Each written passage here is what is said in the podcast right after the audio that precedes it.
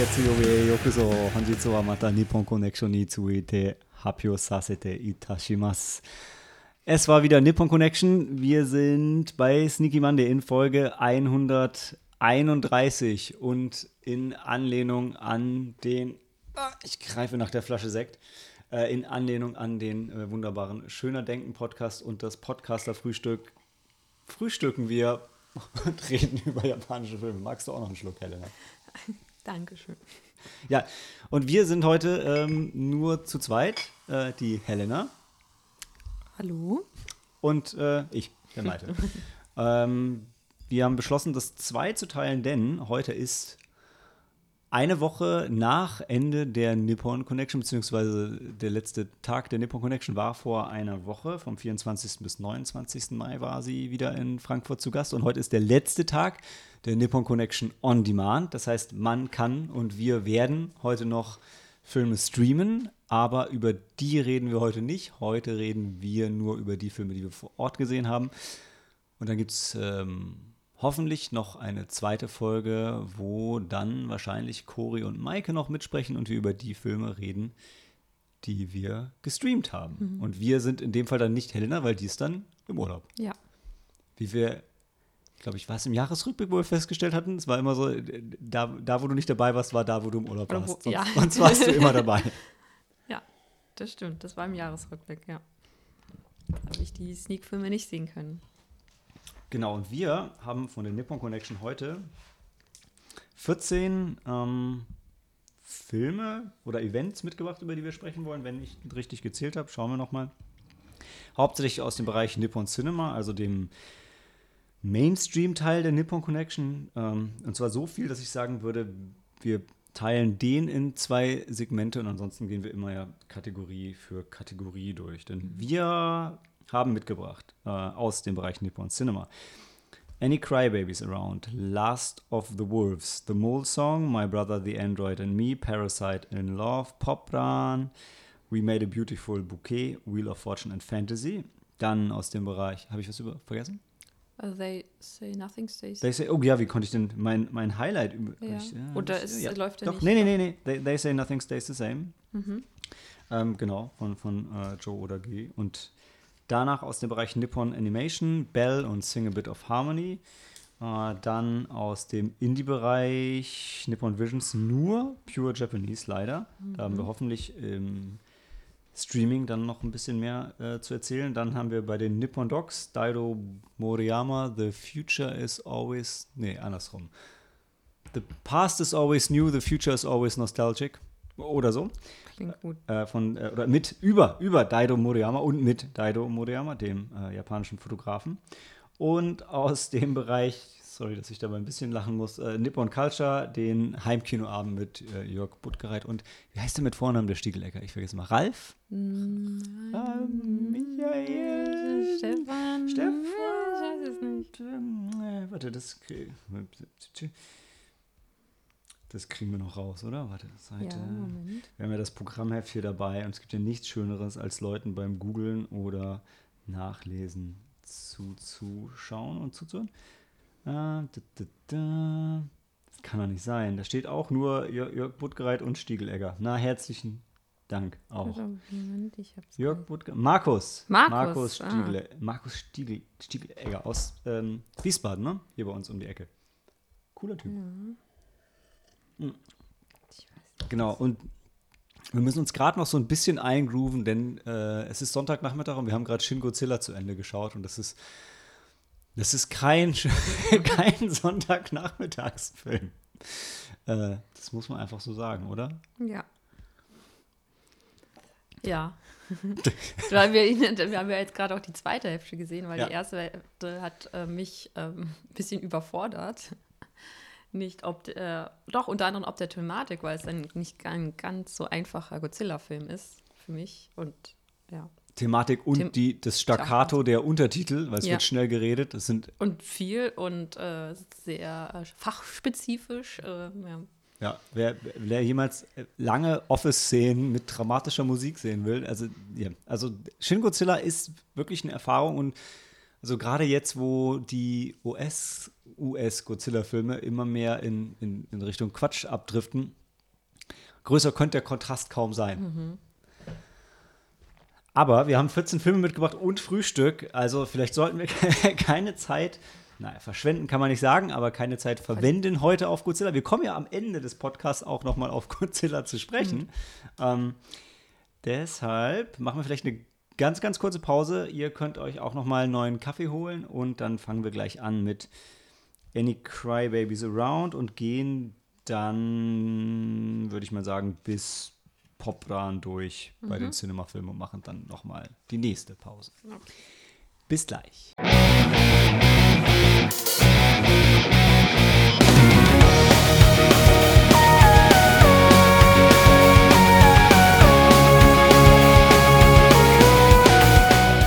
Willkommen zum, zur ersten Hälfte von Nippon Cinema zu Any Cry Babies Around von äh, Takuma Sato. Äh, Helena, du hast den nicht gesehen, oder? Das heißt, wird Nein. jetzt ein kurzer Monolog von mir. Ja, ich habe ihn tatsächlich nicht gesehen. Er war auf, ist auch tatsächlich auf meiner Liste gelandet, weil ich gelesen hatte, dass er von Koreeda Hirokazu mitproduziert worden ist, uh.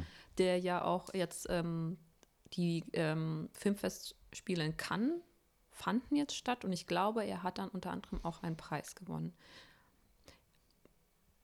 Oder okay. dieser koreanische Regisseur, der in, äh, in äh, der hat, der hat, glaube ich, ah, okay, das, das, ja, das hebe ich mir für einen anderen Podcast auf. Für einen anderen Podcast, ja. okay, ja. nicht vergessen. Äh, okay, dann äh, war, glaube ich, der zweite Film, den ich dieses Jahr gesehen hatte auf der Nippon Connection.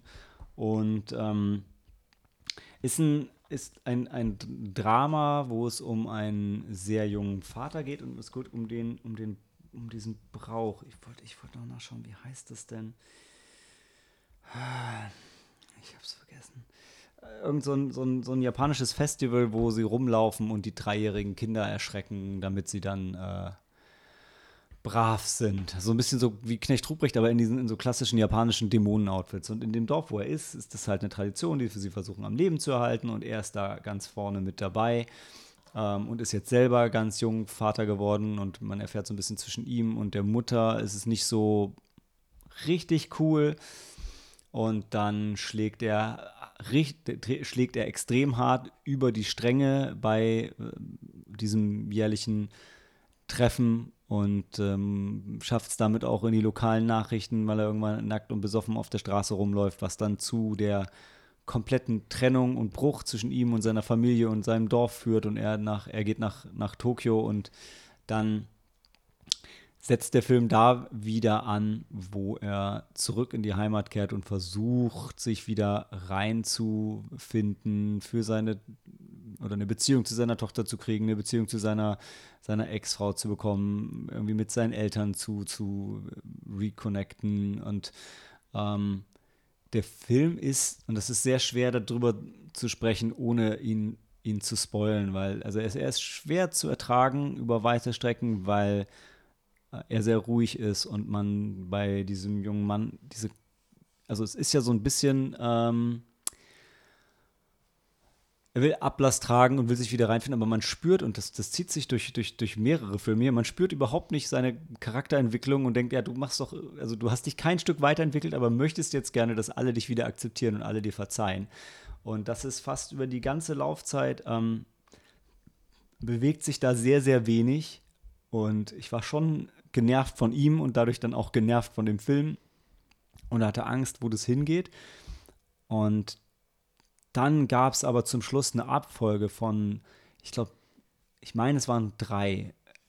Bildlich habe ich gerade zwei vor mir. Extrem, extrem starke Szenen. Schauspielerisch, ähm, wie auch inhaltlich, die wirklich für mich für die Ewigkeit waren und den Film äh, komplett gedreht haben und eigentlich alles aufgewertet haben, was davor ähm, passiert ist. Ähm, und da kann und möchte ich nicht sagen, was es ist, aber es lohnt sich, wenn man diese Prämisse interessant findet, den Film zu schauen und dran zu bleiben bis zum Schluss, weil also die letzten Szenen, puh, da kommen mir direkt beim Frühstück wieder fast die mhm. Tränen. Und zwar nicht wegen Shin Godzilla.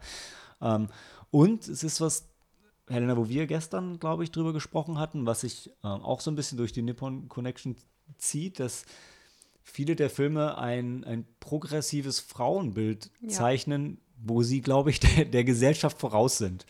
Äh, da kommen noch so ein paar andere Filme, wo Frauen einfach so handeln, selbstbestimmt, so, so, so wie halt jeder Mensch das tun sollte, Mhm. was aber, glaube ich, in Anführungszeichen die Frau in, in In- der japanischen Gesellschaft ja. noch nicht so tut in der breiten Masse. Ähm, aber wunderbar, wenn hier solche Bilder gezeigt werden. Und, und das, obwohl der Film ganz klar die Geschichte von dem Mann ist und es geht um ihn und um seine Gefühle und so. Und gerade deshalb finde ich es sehr lobens- und erwähnenswert, dass die Frau, die ja jetzt dann nur ein Teil seiner Geschichte ist, trotzdem realistisch dargestellt wird und nicht nur ihm hilft, ihm ermöglicht, zu wachsen und zu sich zu finden und so, sondern eben ihre eigene Geschichte und ihre eigene Meinung hat und die kann halt auch konträr zu dem gehen, was der Protagonist sich wünscht. Und vor allem, das ist ja der Punkt, er wünscht sich das ja immer nur, er macht nicht wirklich viel dafür. Und deshalb dann doch im Nachhinein ein sehr schöner und ich denke sehr wichtiger äh, und ganz toller Film. Und für mich, auch wenn ich jetzt leider den Namen Tak Takahasu, ich weiß es nicht mehr, wie dieser Brauch hieß. Na Nakaha, ich, nee, ich höre auf, japanische Silben miteinander zu reihen, aber es war auch sehr schön, darüber mehr zu erfahren. Ähm, ich habe auch, äh, Helena flippt auch schon durchs Programm. Ich dachte, ich hatte gehofft, ich würde es in der Story-Zusammenfassung finden, Ich aber, auch. aber sie haben es nicht erwähnt hier und es war aber wirklich, äh, ja, starker Bestandteil von dem Film. Egal, Ja. tolles Ding, äh, auch wenn er sehr schwierig ist. Ich habe auch fürs Heimkino, glaube ich, keine allgemeine Empfehlung ausgesprochen, weil man konnte ihn oder kann ihn jetzt auch streamen noch heute. Hilft euch jetzt eh nicht mehr. Aber wenn er euch irgendwann mal äh, unter die Augen kommt, dann schaut ihn euch an und da kommt dieser Titel her, also zumindest in den ähm, Untertiteln ist das das, was diese Dämonen schreien, wenn sie halt diese Kinder rufen. Die rufen halt Any Crybabies around here und dann werden denen halt die Kinder hingehalten und zu Tode erschreckt. Das ist wirklich grausam. Und ist er dann auch ein Crybaby? Vielleicht war er eins, als er klein war. Also, ähm, Aber er kommt dann schon so ein bisschen so bedröppelt zurück und ja, dann muss ja, er ja, was- schon. Also er bemitleidet sich schon sehr selbst. Also das, das, das stimmt auch. Da, da könnte man auch die Antwort rausziehen. Aber dazu wüsste ich jetzt zu wenig, ob das, ob das Wortspiel im Japanischen auch funktioniert. ja. Aber, aber es, du hast schon recht, es ist extrem passend an der Stelle, ja. Ja, das ist äh, Any Crybabies Around. Ich glaube, ja, dreieinhalb bis vier Sterne, so in dem, in dem, in dem Dreh. Und äh, da wir ja äh, einfach dem Nippon Connection Programm folgen, kommt dann als nächstes Last, Last of the Wolves, der, der inhaltlich anders kaum sein könnte, oder? Ja. Helena, mach mal den harten Cut. Puh, ja, ich weiß gar nicht, wie ich ihn zusammenfassen soll. Ich weiß, wir- es Gott, ist, ja. glaube ich, äh, Ende der 80er, Anfang der 90er in Hiroshima befinden wir uns. Ähm, Es geht, Protago- Protagonist ist ein junger japanischer Polizist und eigentlich geht es um die ähm, einen Bandenkrieg von zwei rivalisierenden Yakuza-Clans, die aber gerade Frieden geschlossen hatten, beziehungsweise müssen wir erwähnen, weil Last of the Wolves ist der, zweite Teil. Ähm, von einem, ja, von Blood of the Wolves, der vor ein paar Jahren, glaube ich, auf der Nippon Connection lief. Und ähm, ähm, der Friede wurde halt in, im ersten Teil geschlossen. Ähm, und der, der, der, unser Protagonist war auch mit daran beteiligt. Ähm, auch jetzt in dem Film wir- wollen auch diverse Menschen er war sogar die, rausfinden. die treibende Kraft hinter diesem ja, Waffenstillstand. Ja, ne? genau, aber man, man weiß es nicht so genau. Also es Ja. ist vor allem Polizisten als auch ein paar von den JAXA ähm, Mitglieder, die wollen eigentlich tatsächlich auch rausfinden, was er eigentlich getan hat, damit es dann zu diesem, ähm, ja. zu dem Waffenstillstand kam. Dieser Waffenstillstand wird aber dann äh, gestört, weil da nämlich Haben wir also, schon erwähnt, was der Protagonist eigentlich ist? Polizist. Er ist Polizist, Polizist, aber er war auch an, er ist auch Yaku, Also undercover. ja, ich weiß nicht, er ist nicht wirklich undercover, Ja. würde ich sagen. Also Er wandelt aber schon. Er, okay, ja, stimmt, das sollten wir erwähnen. Er ist zwar Polizist, er arbeitet auch für die Polizei, aber der hat dann ähm, eine, eine Sonderstellung in, in dem einen Clan. Ich weiß nicht, wie, welche, wie einen von den beiden Clans. Ja, ja. Und er hat auf jeden Fall die äh, Connections zu gewissen Jaxa ähm, Mitgliedern. Ich glaube, was vielleicht vielen Zuhörern, die sich so ein bisschen dann mit, mit Japan beschäftigen, an der Stelle hilft. Ähm, Last of the Wolves, Okami Ne? Ja. Das ist doch schon seine Figur in Das dem ist Film, oder? Figur, der, ja. der, der deshalb ist der er- einsame Wolf. Der, Genau. Und somit ist er natürlich auch per Definition, hat er eine Sonderstellung und steht allein und für sich zwischen den Fronten, aber nirgendwo. Aber genau, und wird auch von niemandem so wirklich akzeptiert. Weder von der, von, von der Polizei und noch von den, mm, ja. aber Mafiosis. respektiert schon. Respektiert Weil, schon, ja. weil er ist halt, ne, er ist halt ein harter Hund. Ja. Also, ja, ein bisschen, ja, Wolf. Ja, gut, ähm, ja, und ähm, der Friede wird halt gestört, weil dann dieser eine Gangster äh, ähm, aus dem Gefängnis entlassen wird. Der anscheinend- krankste von ja, allen. genau, der anscheinend im ersten Teil nicht vorkam, das wird so suggeriert. Und er wird jetzt entlassen und ähm, er, ähm, er lebt halt noch ähm, ja, wie soll er lebt ja, er ist ein, ein, ein Vollblut-Jaxer und er, er, er möchte auch noch den Weg des, des traditionellen, ähm, ja. Genau, heißt- er, will keinen Waffenstillstand. Genau. Er will, er ist auch, ist er, war er auch für Drogenhandel oder war das nur ein, ein Doch, doch, war er. Also, Ja, ne? äh, ich, auch für Drogen, ich weiß, dass er, auch er und ein paar von seinen Clanmitgliedern Drogen dann auch genommen haben. Stimmt, Ja. ja. Da gab es auch eine ganz ja, furchtbare Szene. Ja. Da müsste ich aber noch mal kurz drüber nachdenken, weil du hast recht, er sieht sich so als Oldschool-Yakuza, Ja. keine Waffenstillstand und so. Ich weiß noch nicht, wie die Yakuza das mit Drogenhandel halten. Ich- das ist immer so ein bisschen tabu, oder? Ja, ja. So wie in der Pate auch. So die wie, guten wie in Maf- The Mole Song. Genau, auf die, die, gute, die gute. Mafia sagt immer, ja, wir machen alles bis auf Drogen. Drogen, ja.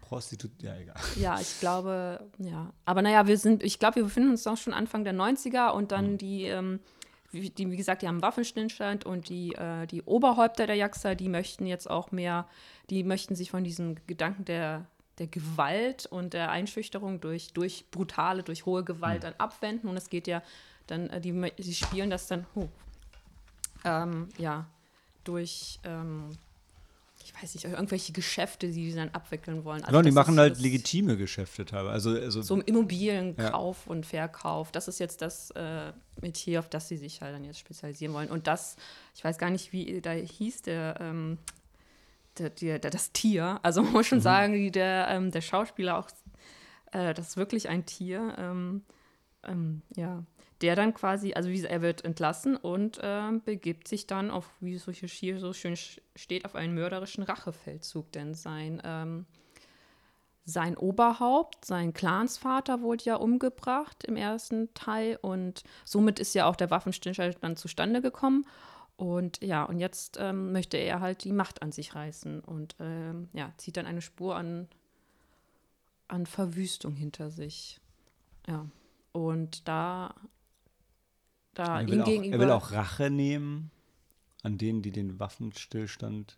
Ja, ich glaube, weil die, der Waffenstillstand ja auch, weil sein, sein Clansvater ja ermordet worden ist und dadurch kam ja der Waffenstillstand zustande und dann die Ehre gebietet es ihm halt, ihn halt dann zu rächen, sein, äh, seinen Clansvater und ja. Genau, bei Waffenstillstand gibt es nur, wenn irgendwann irgendjemand nicht Rache nimmt. Mhm. Sonst, also irgendwie muss ja die Spirale brechen. Ne? Genau, und dann haben wir halt, ähm, ja, dann, dann sind, haben wir halt dann diese, diesen, dieses Tier von dem, von Jax, von diesem, ja, ich weiß gar nicht, wie ich ihn sonst nennen soll. Also, äh, Nenn ich, doch den Löwen. den Löwen in, in, ja, in Bezug auf den nächsten Film, der kommt, und unserem einsamen Wolf, der halt, ähm, ja, die sich dann gegeneinander ähm, aufspielen oder auch nicht wirklich. Also, naja, Ich glaube, also, ja, ich mein, ein paar, paar Sachen muss man da, glaube ich, erwähnen. Also, er, der ähm, Protagonist kriegt halt dann irgendwann so einen Sidekick zur Seite gestellt, so ein ach so, ja, ja, so sein ein, Partner. Genau, En- Ende 50, kurz vor, Vom- vor der Rente, Rente, ja. hat aber halt richtig Bock, noch mal was zu reißen. Ja. Und zudem wird er dann nach Hause eingeladen und er, und, also seine Frau kocht halt für beide und sagt, ja, ist doch egal, ich lebe eh nicht mehr so lange. Komm, lass uns noch mal was reißen, bind mich doch mit ein. Der ist mega süß. Ja. Ähm, Und dann, ihm öffnet sich ja auch unser einsamer Wolf. Genau, Also, irgendwann, ja. Und, und dann hat er noch seinen, ähm, seinen Undercover-Agenten, diesen, ach, wie hieß er denn noch? Äh, Nicht, Chica, äh, Chica, Chi- Chinta. Chinta, ja. Chinta, genau. Ähm, der, sein, sein Informant Ja. ähm, und die Schwester von ihm, mit der er so ein bisschen verbandelt ist, ähm, der halt so, so extrem jung und sympathisch ist. Ja, ja also der Chinta ist, glaube ich, gerade Anfang 20. Ja, Ja. Und ja. Und er hat dann ja, genau, und seine Schwester, die ist, hat dann so eine, eine Beziehung mit dem Polizisten und die haben ja auch noch zwei jüngere Geschwister, die weiß ich, im Grundschulalter sind und ja. Und seine Schwester möchte halt auch, dass äh, ihr Bruder Chinta da auch dann da rauskommt und ähm, unser, unser Wolf, der, der möchte es auch, der hilft ihm, der unterstützt ihn dabei, aber dafür braucht er halt noch ein letzt, letztes Mal seine Hilfe. Ja. Ja, und ich glaube, ohne jetzt dann irgendwie tiefer ins Detail zu gehen, es ist ein echter, krasser Yakuza-Film. Also ein bisschen Mhm. Ja. comichafter als jetzt ein Kitano Takeshi Yakuza-Film, aber super brutal, mit Ja. viel hin und her, mit Nachrichtensendungen zwischendurch, die erklären, was passiert. Es vergeht viel Zeit. Wenn man den ersten Teil nicht gesehen hat, so wie wir, dann freut man sich, dass es Rückblenden gibt, Mhm. was vorher passiert ist, was alles erklärt wird. Es werden unendlich viele Charaktere eingeführt. Ja. Ähm, Da wird ja nochmal die Struktur der, der Clans nochmal ein bisschen erklärt, ein bisschen aufgedröselt, wobei ich nicht weiß, ob man als Japaner das irgendwie schon äh, einfach weiß. weiß. Ja. ja. Und dann wird's, also dann gibt es auch noch ein paar richtig coole Shootouts, wo, wobei halt mein Kommentar war, dass denen ihr eigenes Leben völlig egal ist. Hauptsache, man steht cool da, wenn man dann erschossen ja. wird, ist eigentlich egal. Ja. Ähm, also man steht eigentlich nur da und wartet, bis eine Kugel kommt und dann überlegt man sich, sieht es gerade gut genug aus, dass ich zurückschieße oder renne ich lieber doch mit einem Messer los. Ähm, und also es gibt ein, ein Finale, wo so viel, so viel Schmerz drin ist. Ähm, also das war schon, war schon sehr drüber, ja. War schon sehr drüber, aber hat mich auch mitgerissen. Also ich war schon, ähm, ja, es hat mich mitgerissen. ja. Ich war Aber ich sage nur, Mel Gibson wäre neidisch gewesen, Ja. was die einstecken. also oh ja. Aber es hat sich dabei alles realistisch angefühlt. Also es gibt ja oft so Szenen, wenn die, wenn, wenn zwei Männer sich prügeln oder was auch immer und sie danach so erschöpft nebeneinander liegen und äh, darauf warten, dass einer wieder aufstehen kann. So einen Moment gibt es ja auch und das spürt man. Fragt Ja. kann wirklich einer von beiden nochmal aufstehen? Ja, ähm, ja natürlich. Ja. ja, natürlich. Ja. und irgendwie gefühlt hatte ich immer, also diese, diese Ausweglosigkeit ähm, vor mir gesehen, weil, irgend, weil der, die, dieser, der, der Löwe, der da aus dem Gefängnis kommt, der, der Jaxa, der ist so, ich weiß nicht, ich meine, an sich, er ist irgendwie, ist wirklich so gefährlich, dass, äh, also wirklich, das ist die personifizierte Gefahr, dass ich nicht äh, irgendwie, ich, ich wusste nicht, wie unser, unser Wolf ihn hätte ähm, besiegen können, weil ja ihm nicht nur von Seiten der Jaxa halt äh, auch ähm, Steine in den Weg gelegt worden sind, sondern auch von der Polizei selbst. Ja. Ja. Den, ja, ja. Also der Protagonist hat es schwer und Ja. der Antagonist hat es, also in- eigentlich auch nicht leicht, aber vor dem haben halt alle so viel Angst. Genau, und er ist wirklich wie so eine Walze, die einfach über Ja. jeden hinwegrollt. Und dann hinten, dann hat er aber auch noch so, dann, dann, aber dann er ist er auch nicht, er ist irgendwie auch nicht nur einfach dumm und Nee. brutal, nein, der ist sogar so ein bisschen so gerissen und clever, nur halt total, also vollkommen rücksichtslos und ja. Eine fiese Kombination aus, aus irre und smart. Ne? Ja, genau, Ähm, genau. nee, aber war, ein- war ein cooler Film. Wir haben den super spät abends gesehen, äh, wo es eigentlich schon schwierig ist, gerade so einem komplexen Plot zu folgen. Mhm. Aber die, die Polizeiarbeit wird dann auch immer wieder von realistischer, harter bis übertriebener Action gebrochen und ähm, Ja, ja, ja. hat super funktioniert. Ne? Genau. Und dann kamen auch ein paar Twists, die man eigentlich hätte erwarten können, aber mich haben sie dennoch. Total. Überrascht. Also, ja, hätte Ja. man auf jeden Fall kommen sehen, aber man war dann so drin, drin- Ja. Dass es einen überrascht hat. Ja. Oder uns zumindest. Und, ja. Wir sind jetzt auch nicht die Yakuza-Experten. Aber auch nicht komplett unbefleckt, was das angeht. Denn wir hatten ja vorher schon The Mole Song Final gesehen, der immer noch neueste Film von Takashi Miike, sein 111. Film, wenn ich das äh, ähm, richtig gesehen hatte. Und auch hier hatten wir das Pech, dass es der, der dritte Film sogar einer Yakuza-Musical-Serie ist. Die, ähm, ist das eigentlich eine Manga-Verfilmung oder fühlt es sich nur an wie eine? Ich kann mir vorstellen, dass es eine Manga-Fassung Also- ist oder irgendwie, ja. Auf, also auf jeden Fall, ähm, da geht es um einen Doppelagenten, der versucht, die Yakuza zu überführen. Und auch die wollen mit Drogen handeln. Und auch da wird der Chef äh, hintergangen. Oder? Ja, irgendwie so. Ja.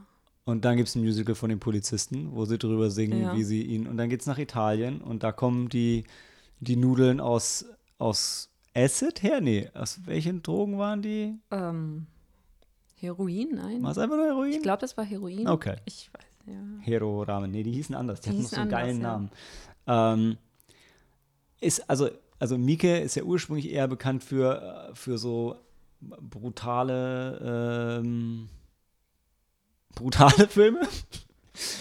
Also wie, wie Itchy the Killer und ähm, Audition. Mhm. Und hat aber auch schon, schon einige abgedrehte Musical-Sachen gemacht. Auch bei der Nippon Connection war er schon mit, mit ah, die habe ich sogar auf Blu-ray gekauft. Wie ist er denn noch? Love im, nein. Was mit Love? Ich will sagen Aito Makoto. Ja, Aito Makoto, Ah, genau. ja.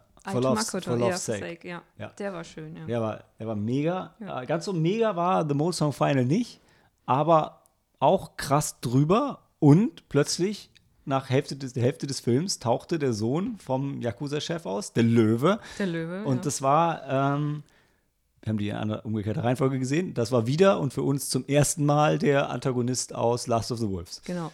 Ähm, ich wollte noch schauen, weißt du, wie der Schauspieler heißt? Ja, ähm, In unserem Bericht steht es drin, aber Ja. im Kopf habe ich es nicht Suzuki mehr. Ryohei. Und wenn man so sein, Moment, hier ist er, wenn ich hier, mir so sein Profilbild hier anschaue, sieht er eigentlich ganz nett aus. Also sehr, Ja, stimmt. bisschen, Kann auch. ja. Wenn er nicht lange blonde Haare hat oder, Ja, oder- äh, oder irre ist. ja.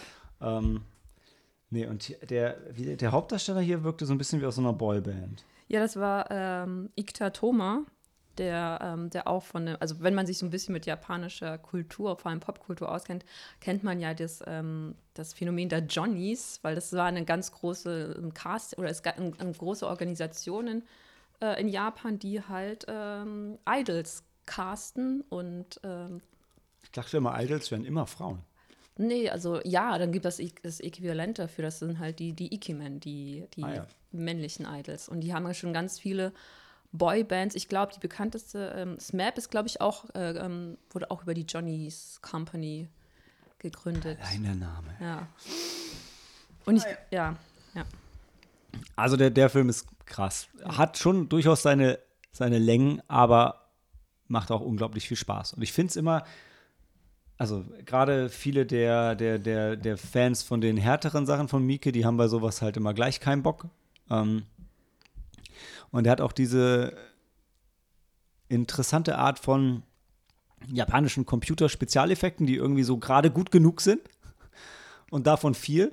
Aber es ist auch egal. Also, wenn jemand von einem Hochhaus runterspringt, ihm ein Tiger hinterher springt und in den Kopf beißt, dann muss das nicht echt aussehen, weil das ist es ja sowieso nicht. Äh, oder wenn er in Italien an der Mauer hängt und Möwen versuchen, ihm seinen Penis abzubeißen, dann, es muss, dann ist auch okay, wenn die Möwen aus Plastik sind. Äh, ja, ich, ja, also man könnte viele absurde Szenen aus der. Ich, ich mochte die Szene, wo er durch den Schornstein gefallen ist und dann wie so ein, wie so ein Rauchmonster immer im Schatten verschwunden ist. Also wie, so wie in The Ring sah es ein bisschen aus, weil einfach immer so aus dem Nichts kam. Das, das, also, also Highlights gab es schon viele. Der Film geht aber auch 130 Minuten, wo ich immer denke, eigentlich sollten Komödien nicht so lang sein. Äh, aber der macht schon Spaß. Ja, Ja, kann man dazu auch Nee, nicht sagen, nicht. Also wenn man Bock auf so Yakuza-Quatsch hat und äh, ja. Also mein Highlight war, wie gesagt, war der Schauspieler, den, den wir danach in Last of the Wolves dann, tatsächlich haben wir ihn erst an seiner Stimme erkannt, weil ich dachte, die Stimme, die haben wir doch jetzt vor kurzem gehört, weil er optisch ganz anders aussah, aber vom, von die, die Persona, die war schon recht ähnlich, oder sagen wir, oder so die Ausstrahlung, oder die, die, ja. die, Aber der Charakter eigentlich auch. der war derselbe, aber optisch waren die, also ich fand, Ja, ja, ja. Also wa- was halt lange blonde Haare im Vergleich zu dem schwarzen Bürstenschnitt ausmachen. Ne? ja, ja, Ähm, beim Bürstenschnitt war es ja auch nicht, aber ja. Nee, der Löwe der Löwe. Mhm. Und der Mantarochen. und der Mantarochen. Sein. Ah, I don't know. Äh, ja, also The Most Song Final, äh, schaut ihr euch an. Aber wenn ihr im Internet oder wo auch immer ihr euch um diesen Film bemüht, die Wahl habt, dann nicht der Story wegen, aber inhaltlich versucht vielleicht Teil 1 und 2 aufzutreiben, weil den Rückblicken in The Mole Song Final nachzuurteilen, waren Teil 1 und Teil 2 vielleicht noch lustiger. Auf der anderen Seite kann man aber auch den zusammenschneiden zu, zu 10 Minuten über Highlights. Deshalb ist das vielleicht auch nicht fair und stimmt auch gar nicht. Aber ja, das war, das war ein Knaller. Mhm.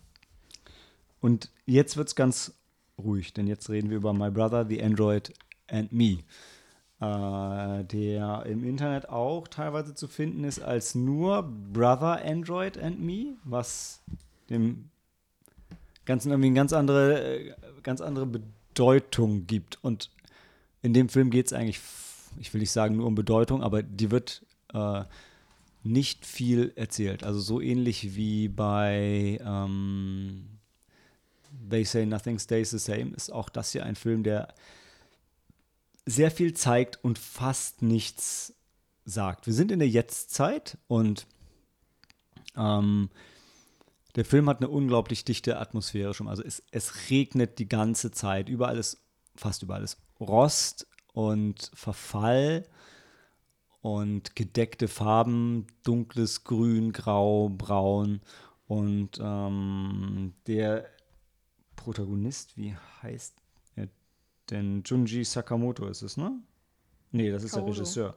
Kaoru, ähm ja, Kaoru. Ja, uh, und Kaoru ist hyperintelligent, ist Dozent an einer Uni, ja. interessiert sich aber null für seine Studenten. Also seine Vorlesungen bestehen daraus, dass er die ganze Vorlesung über eine Formel an die Wand schreibt, bis die ganze Tafel voll ist, dann sagt Entschuldigung für meine schlechte Handschrift, danke, die Vorlesung ist vorbei. Ähm, denn was er eigentlich macht, ist, er forscht und versucht einen Androiden, also sein, sein Gegenstück zu erschaffen, oder? Ja. Ja, könnte man. Also, ja. also ob es sein Gegenstück ist, aber auf jeden Fall ein Androiden, der, ihm, der, der, der identisch ist zu ihm, optisch. Ja. Und das macht er in so einem abgelegenen, stillgelegten Krankenhaus. das war das, tatsächlich das Krankenhaus von seinem Vater. Genau. Ja. Und diese Familienverhältnisse werden, werden wirklich so in den letzten 15, 20 Minuten wird da, wird das noch beleuchtet und gesagt, warum dieses Krankenhaus und was es damit auf sich hat.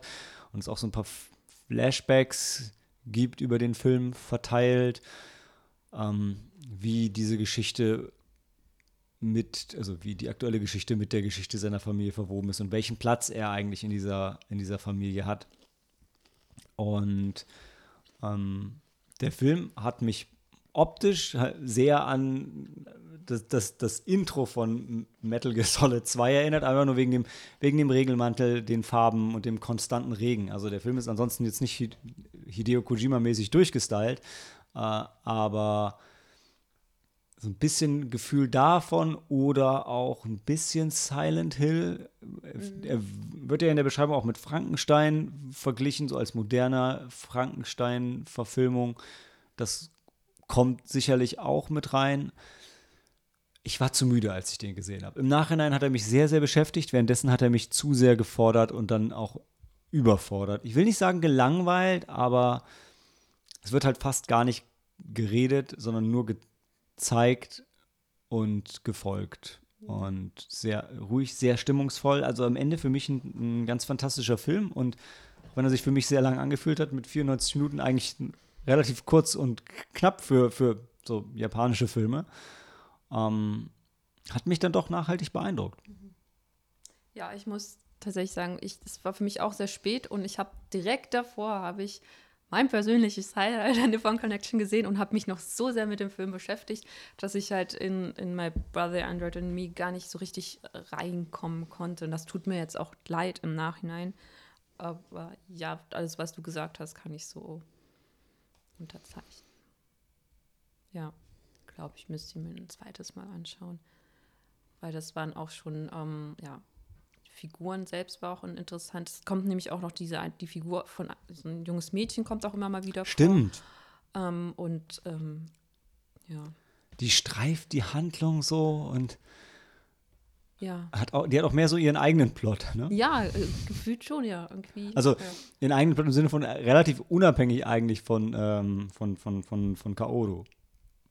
Ja, also sie interagieren ja schon. Ja, klar. ich dachte auch, dass ähm, weil es ja darum geht, ein neues Leben zu erschaffen oder ein anderes Leben zu erschaffen. Und ich hatte das erst so wahrgenommen, dass sie, ähm, ich weiß nicht, ob ich das sagen, also ich hatte es für mich erst so wahrgenommen, dass sie halt ein junges Mädchen ist, was Abtreiben wollte. gewollt schwanger gesagt, ne? gemacht und um, abtreiben wollte und er äh, halt, sein Vater war, war Arzt und er hatte noch die Klinik und er hätte das dann für sie, ähm, ja, dann, und dann hat das spielt dann wiederum mit, mit Leben und Leben kreieren, Leben, Leben nehmen, ja. Ich überlege gerade, hat der Film auch die Frage gestellt, ob man glücklich ist? Ich bin überlegen, also bei Any Crybabies Around kam es auf jeden Fall vor und bei Parasite in Love, dem nächsten Film, kam es auch, Auch vor und ich, ich stelle mir im Moment immer die Frage, ob, Dr. Strange hat es ja auch, und ich stelle mir immer die Frage, ob das ist, weil ich so äh, äh, langsam in ein Alter kommt, wo man sich damit auseinandersetzt, oder ob wirklich im Moment einfach vermehrt Filme diese Frage stellen, bist du eigentlich glücklich? Ähm, ich, so ein bisschen war das hier auch Thema, aber jetzt sein, nicht ja. so, wahrscheinlich Ja. wurde es nicht ausgesprochen. Wollen wir rübergehen zu Parasite in Love? Ja, Okay, also Brother Android and Me, ähm, Empfehlung, aber man muss in der Stimmung sein. Parasite in Love. Äh, eine Manga-Verfilmung. Ich habe ein bisschen mehr Comedy, glaube ich, erwartet, als es am Ende war.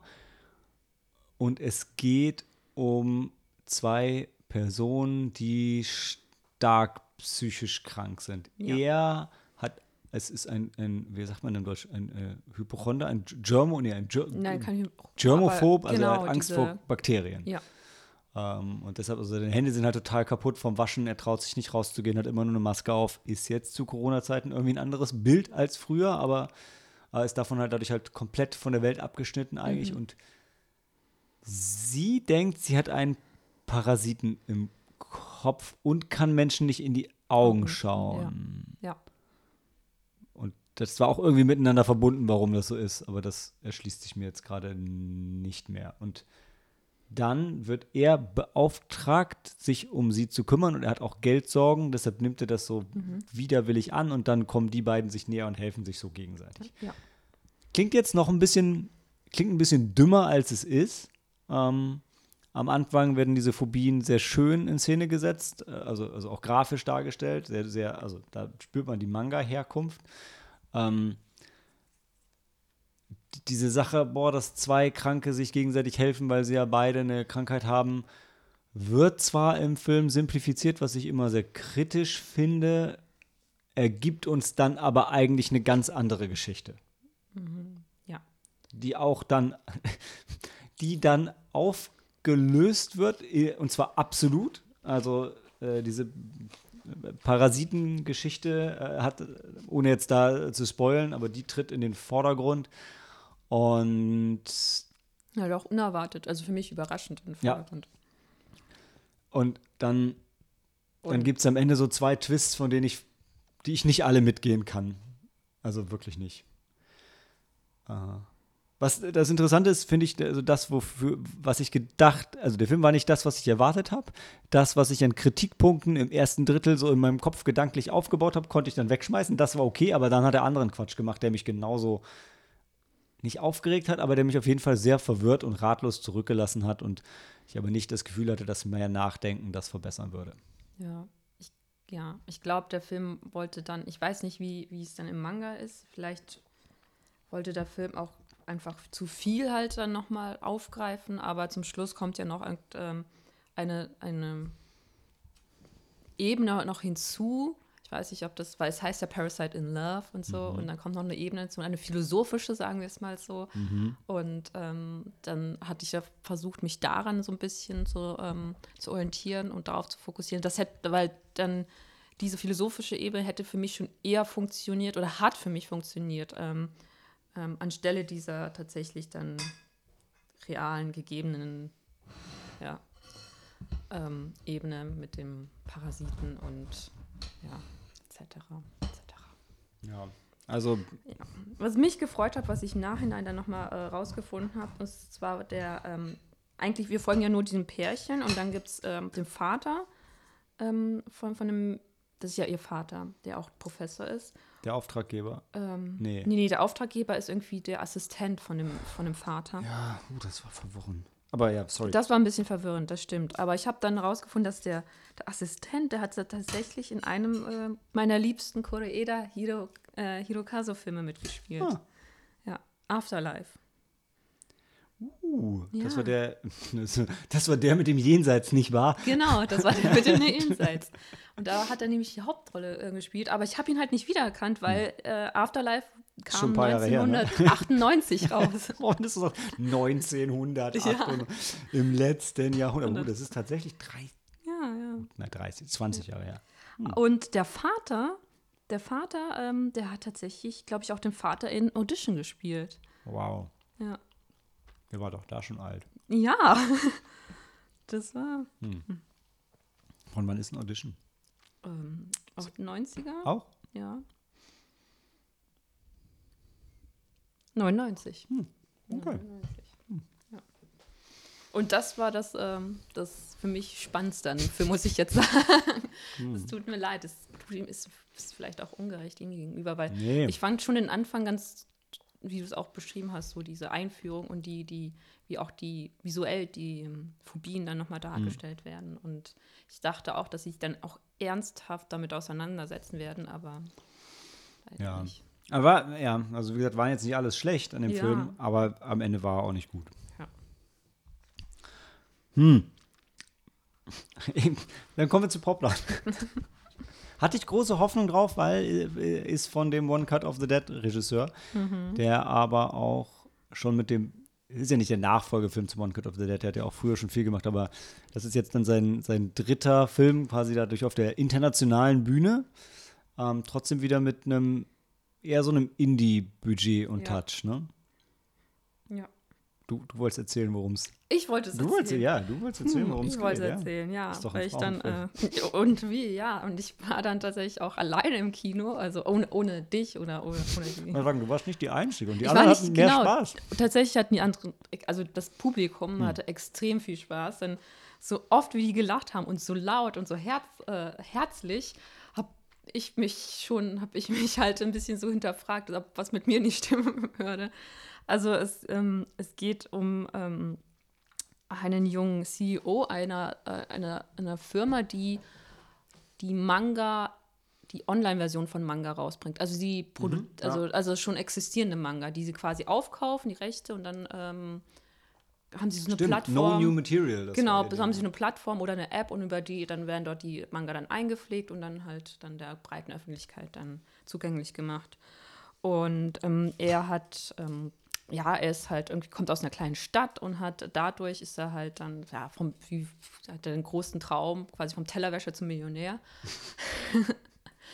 und ähm, ja, und eines morgens macht er auf und achso, man, man merkt natürlich oder man, man irgendwann, also es wird einem, er wird so eingeführt, dass er halt nicht die äh, beliebteste Person ist oder sagen wir auch moralisch fragwürdige Entscheidungen in seinem Leben getroffen hat für seine Karriere, ob seiner Karriere und dann wacht er eines Morgens auf und ähm, stellt fest, dass ähm, sein Penis verschwunden ist. Ja, genau. Und dann muss er sich auf die Suche machen nach seinem Penis. Ähm, und, ähm, und relativ schnell, das mich auch, das hat mich überrascht, relativ schnell trifft er dann auf diese Untergrundorganisation, ähm, die halt Männer, die ihre Penisse, weil er ist nicht der einzige Betroffene, Männer, die ihre Penisse verlieren, ähm, die müssen ja aufgeklärt werden. Ähm, weil an, Stelle, an der Stelle, an der ähm, vorher der Penis war, befindet sich so ein kleines Loch. Es wird nie gezeigt, aber es wird so umschrieben. Und ähm, Es wird bildlicher öfter ja, genau. Und ja, dann ist er halt da in diesem, dieser einen Präsentation, wie, äh, wie ihm dann erklärt wird, äh, was er zu tun hat, um seinen, denn er muss seinen Penis, wenn er den Penis nicht innerhalb von sechs Tagen einfängt, dann verhungert der Arme und Ja. implodiert, explodiert. Ja. Ja, ich, ich würde sagen, ich versuche mich ein bisschen zurückzuhalten. Ich habe ihn gestreamt, das heißt, ich würde meine Meinung ja hauptsächlich für den Stream aufsparen, aber ich wollte Helena nicht die Chance nehmen. Ja, was, also was soll ich, was ich, soll ich sagen? Es war, ich habe mich gefreut, als ich erfahren habe, dass es halt der äh, Regisseur von One Cut of the Dead war. und irgendwie, er ist super sympathisch und dann, dann wollte ich auch seinen Film mögen und weil es auch wieder so eine äh, Low-Budget-Produktion ist und ich meine, er hat er meint es irgendwie gut und er hat da auch irgendwie also ein Konzept dahinter und eine gewisse Prämisse, aber für mich hat es leider nicht funktioniert. Also ist es, ich konnte ab und an vielleicht mal kurz schmunzeln, aber ich war eher, also das, was mich halt überrascht hat und mich dann bewegt hat, war tatsächlich die Reaktion des Publikums, die dann, dann den Film wirklich gefeiert haben. Ja. Ja, zu Hause mit, mit Cori zu zweit war die Reaktion des Publikums von uns beiden so, ah, das ist ja witzig. Ja, ja. Und ich habe mich irgendwann tatsächlich umgedreht, um zu schauen, um das Publikum zu hm. beobachten. War das schöner, ja. Ja, das war schöner, ja. Ja. ja. schade. Ja, aber dann, dazu werdet ihr ja dann später noch mehr also erzählen. Und für mich hat es halt leider auch nicht funktioniert. Und auch, ja. Ja. Ich weiß, was er mir sagen wollte, also verstehe ich zum gewissen Grad, aber es wurde nicht. Ähm ja, aber ich meine, das, das sagen wollen, ich kann dann einfach nicht still sitzen, ist, man kann den Film tiefen analysieren und irgendwie so die, die, die ganzen Botschaften sind, also man muss nicht lange nachdenken, um da Nein. zu versuchen, Dinge rauszulesen, aber nichts davon greift der Film anständig auf. Wirklich Nein. nichts. Nein. Ja, dabei wird es doch ganz so ganz plakativ dargestellt mit ja. dem Penis, der, ja. der verschwindet. Also alle, die ganze Dekonstruktion der japanischen Männlichkeit mhm. und ist dann schon, es ist ja schön, Dinge nur zu zeigen und nicht zu sagen, aber hier wird nur, hier wird nur abstrahiert und in der Abstraktion gibt es aber auch keine Reaktion. Also, nee. Hm. Ja. Ja. Nein, ja.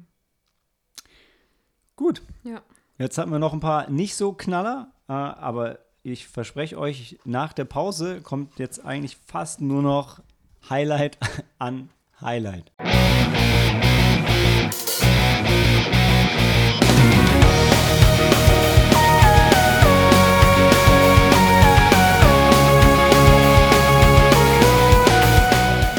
Wir kommen zum zweiten Teil der Nippon äh, Cinema Filme, der Nippon Connection.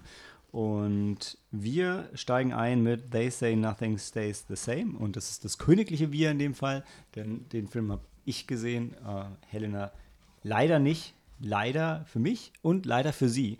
Denn äh, das war, wir haben es diesmal geschafft, die absoluten Highlights jeweils äh, ohne einander zu schauen. ähm, They Say Nothing Stays the Same lief im Eldorado und für die Frankfurter unter euch, jetzt gerade macht es ja wieder zu, um renoviert zu werden. Äh, deshalb bin ich noch froher, da gewesen zu sein, denn das Eldorado ist ein wunderschönes Einsaal-Kino in Frankfurt, was während der Corona-Pandemie pleite gegangen ist und äh, unter der Schirmherrschaft der Arthouse-Kinos jetzt wieder in neuem Glanz erstrahlt. Und das hier war ähm, der erste Film, den ich dort sehen durfte. Jetzt gerade wird es wieder zugemacht und nochmal äh, renoviert, aber dann wird es ja nur noch schöner.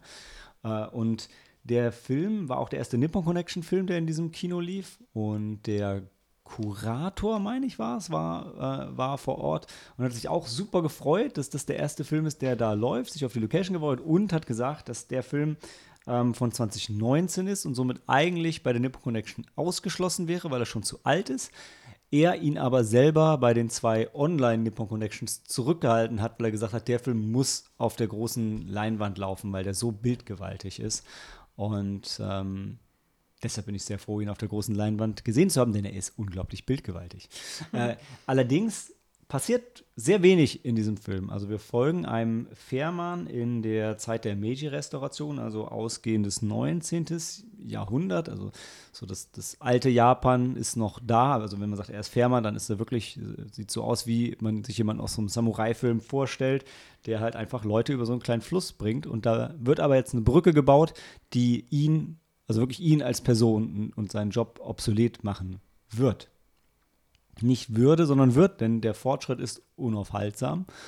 Und auf 130 Minuten ist es ein bisschen wie die Geschichte von einem NPC in einem Videospiel, weil es passiert sehr wenig. Er, er hat Fahrgäste, viele sind sehr arrogant und haben halt auch keinen Bock mehr auf die Fähre und auf ihn und auf das alte Japan und wollen halt eigentlich Fortschritt und ähm, behandeln ihn wirklich wie so ein, so ein Möbelstück, was man nicht mehr, also so ein Stück, was man einfach nicht mehr braucht. ähm, und nicht mehr haben will.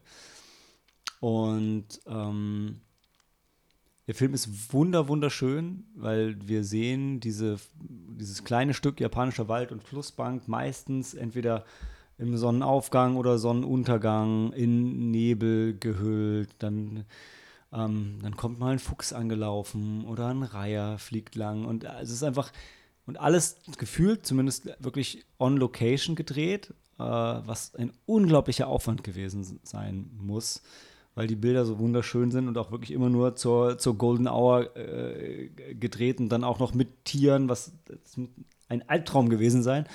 Ähm, das einzig Plot-Relevante, was passiert ist, dass er ähm, ein, ein Mädchen im Fluss findet. Ähm, man denkt erst, dass sie tot ist, aber es stellt sich dann heraus, dass sie äh, zwar schwer verletzt ist, aber nicht weder tot noch ertrunken ist und er er pflegt sie, sie redet aber nicht und dann lebt sie für eine Weile bei ihm und dann ähm, erfährt man so ein bisschen, was wohl mit ihr und ihrer Familie und vielleicht sogar dem Dorf, aus dem sie kommt, passiert ist. Und aber viel passiert im Film nicht.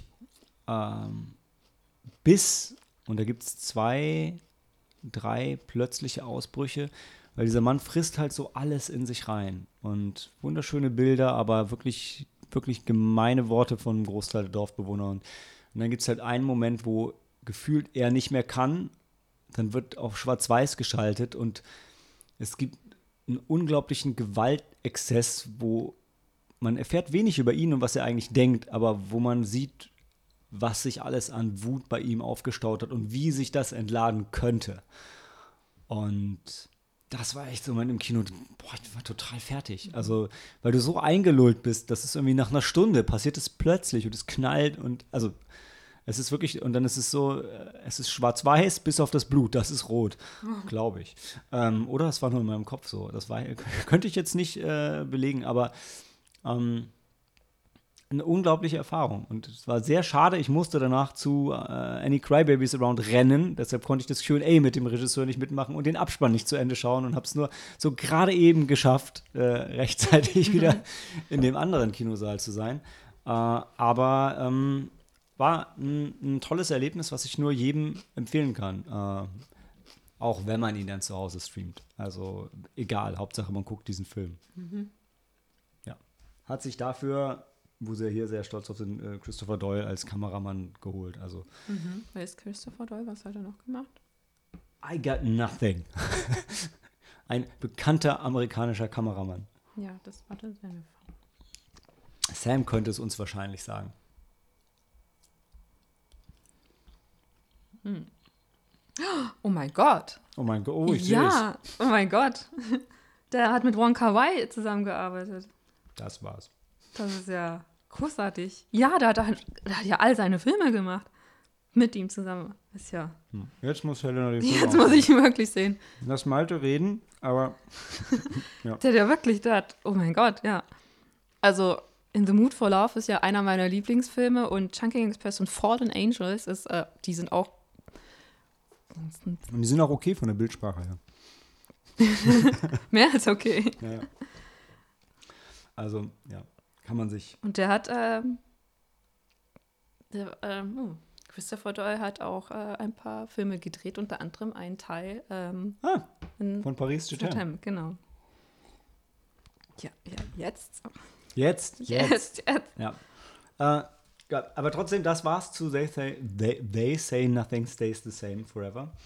Ähm, also was sehr lustig war noch, ich, ich war mit meiner Mutter drin und die hatte so ein bisschen Angst, Japanisch mit englischen Untertiteln.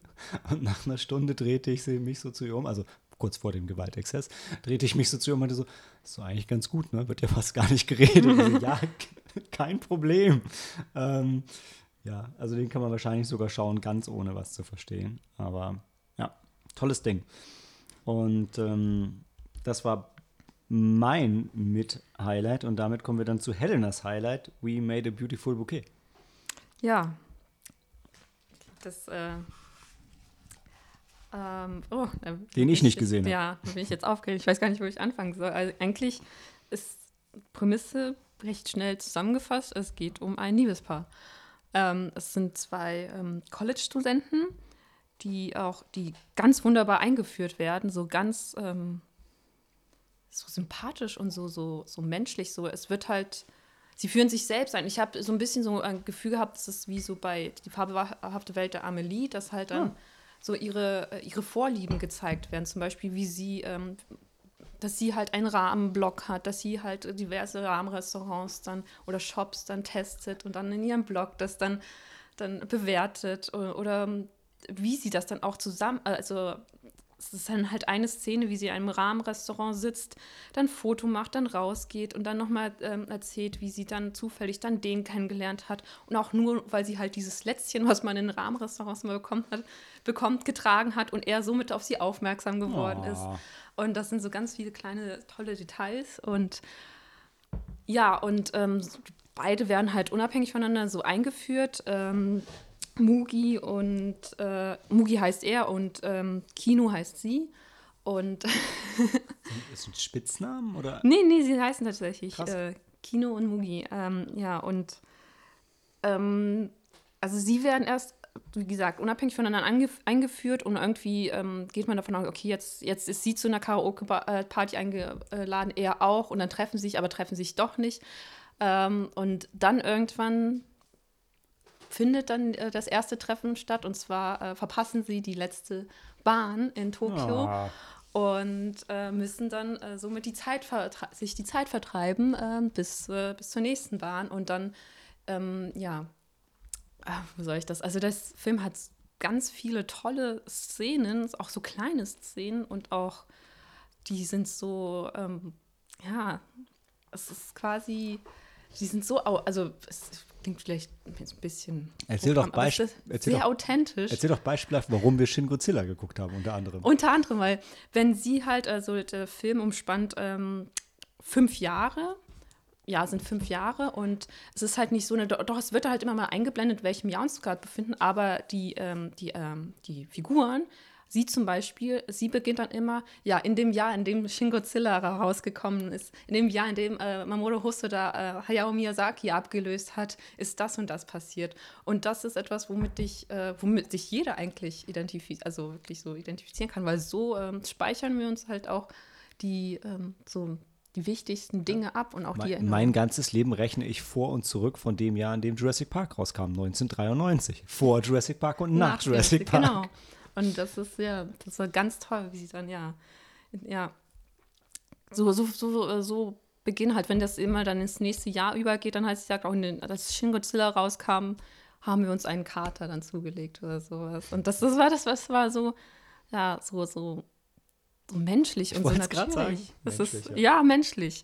Und die beiden sind auch so super sympathisch. Und am Anfang gibt es noch ein paar Szenen, da lachst du auch ein bisschen so über ihn, so, weil ähm, ähm, ja, weil er doch so ein bisschen so, so, noch so ein so, bisschen trottelig, otaku-mäßig. Ja, genau, genau. Ähm, und aber ähm, du lachst dann mit denen über sie zusammen und das ist ganz organisch. Ähm, also, ich, also so die erste Hälfte hat wirklich auch das ganze Kino auch immer mal wieder mitgelacht.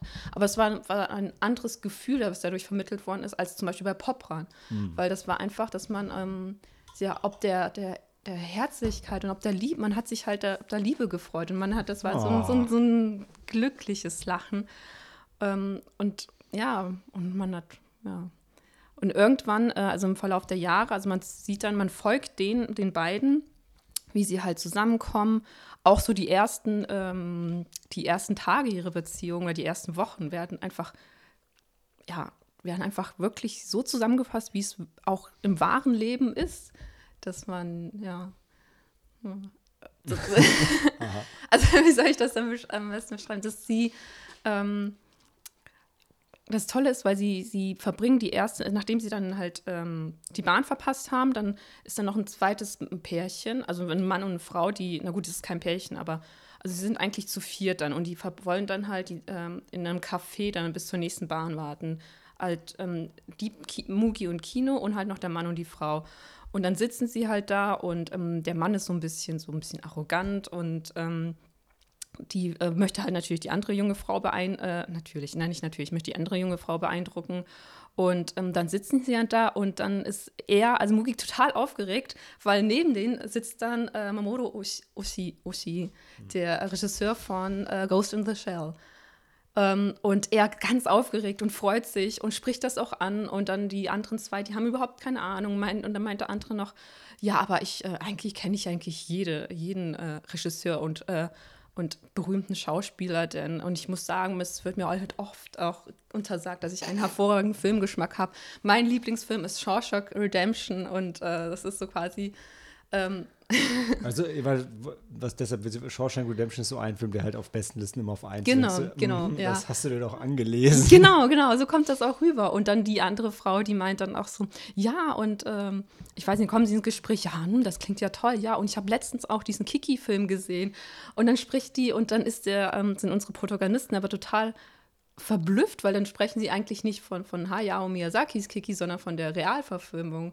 Und ähm, Da gab es eine Realverfilmung. da gab es tatsächlich eine Ich Realverfilmung. gab's ja. nicht, ich es gab ein Musical. Egal. Egal, egal.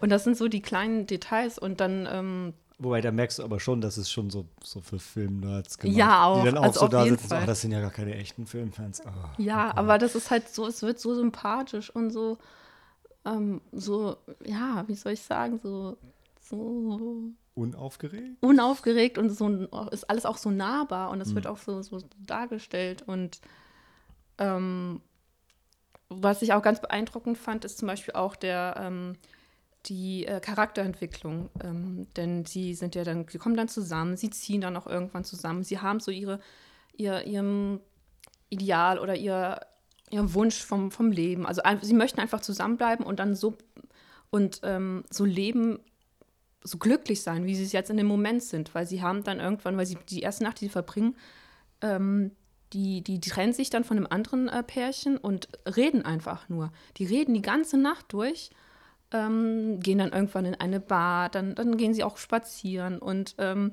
denen gehen, denen gehen auch irgendwie nie die, die, nie der Gesprächsstoff aus. Und ähm, dann merken sie auch immer Stück für Stück, dass sie halt so ähnliche Vorlieben haben und ähm, sich für die gleichen Dinge ähm, interessieren oder die gleichen Ansichten vertreten. Und ähm, das ist einfach so auf so harmon dass sie einfach so harmonieren, dass es schon ein bisschen erschreckend ist, aber auch überraschend. Ähm, ja, und dann, ähm, ja, und dann folgt man denen halt über die Jahre hinweg und man sieht halt, wie, ähm, man muss tatsächlich sagen, wie das Leben sie dann, der Ernst des Lebens sie dann so ein bisschen einholt oder sie sich dem stellen müssen. Ähm, und ähm, was ich ganz toll fand, weil sie bleibt sich in dem, also die, das ist die, die junge Frau, Kino, die, sie bleibt sich tatsächlich treu. Also sie bleibt sich wirklich treu. Er ist dann der, der quasi von dem gesellschaftlichen Druck dann so übermannt wird und sich nicht nur ähm, charakterlich so ein bisschen ändern, sondern auch optisch. Also das, äh, das war auch sehr gut gemacht, ähm, dass er dann auf einmal nur noch für, ähm, also er, er geht mit ganz mit, mit guten Intentionen dran und denkt, okay, ich muss jetzt einen Job, ich brauche jetzt einen Job, der auch wirklich Gut bezahlt. gut ist. bezahlt ist, weil vorher er wollte eigentlich, er war Künstler und hat dann halt auch gemalt, also so keine Manga, aber halt so, ähm, ich weiß nicht, so ähm, ja, so, so, so, so Kurzcomics oder bisschen Visual Novels? Ja, nicht, nicht wirklich. Er hatte halt so, so ähm, naja, das sind halt keine Visual Novels. Er hatte irgendwie dann so ein, ähm, einen Verlag, dem er halt dann, ähm, oder irgendwie einen Redakteur, dem er halt dann immer seine Bilder ähm, auf, Au- auf Auftrag, genau, der hatte, es gab immer einen Auftrag, dann hat er immer, Ja. immer so zwei, drei äh, Bilder oder Sketche gezeichnet und die hat er dann eingereicht. Aber es war halt, ähm, wie man das ja so sagt, so eine brotlose Kunst. Und ähm, ja, und dann dachte, wollte er eigentlich, also mit guten Absichten möchte er dann halt Geld verdienen, damit sie halt dann, ja, sich halt all die Dinge auch leisten können, die sie, die sie zusammen halt genießen können, die sie auch glücklich machen. Sind wir Ja. jetzt schon weiter als die Hälfte des Films? ja. Dann- Da sollte ich aufhören, da sollte ich aufhören. Vor allem, weil du, du auch gleich über Wheel of Fortune Fantasy Ach so, noch stimmt, nicht, dass, ja. nicht, dass du dir selber das ganze Feuer. Ja, das tut mir leid. Nein, das Quatsch. ja. Es ist halt einfach, ähm, und was ich besonders toll fand, also irgendwann war ich halt auch so drin in dem Film, dass ich gar nicht mehr wahrgenommen habe, dass ich ähm, in, in einem Kinosaal saß, sondern mich auch wirklich so, ich stand halt quasi bei denen im, im, im, im Wohnzimmer und habe dann mit ihnen halt dann die, ja. Und das ist nicht einfach, denn wir lieben die Nippon Connection, Ja. aber die Sitze in diesen zwei Festivalkinos, Ja. puh, Ja. das ist nicht die bequemste Art, sich einen Film anzugucken. Ähm, Ja.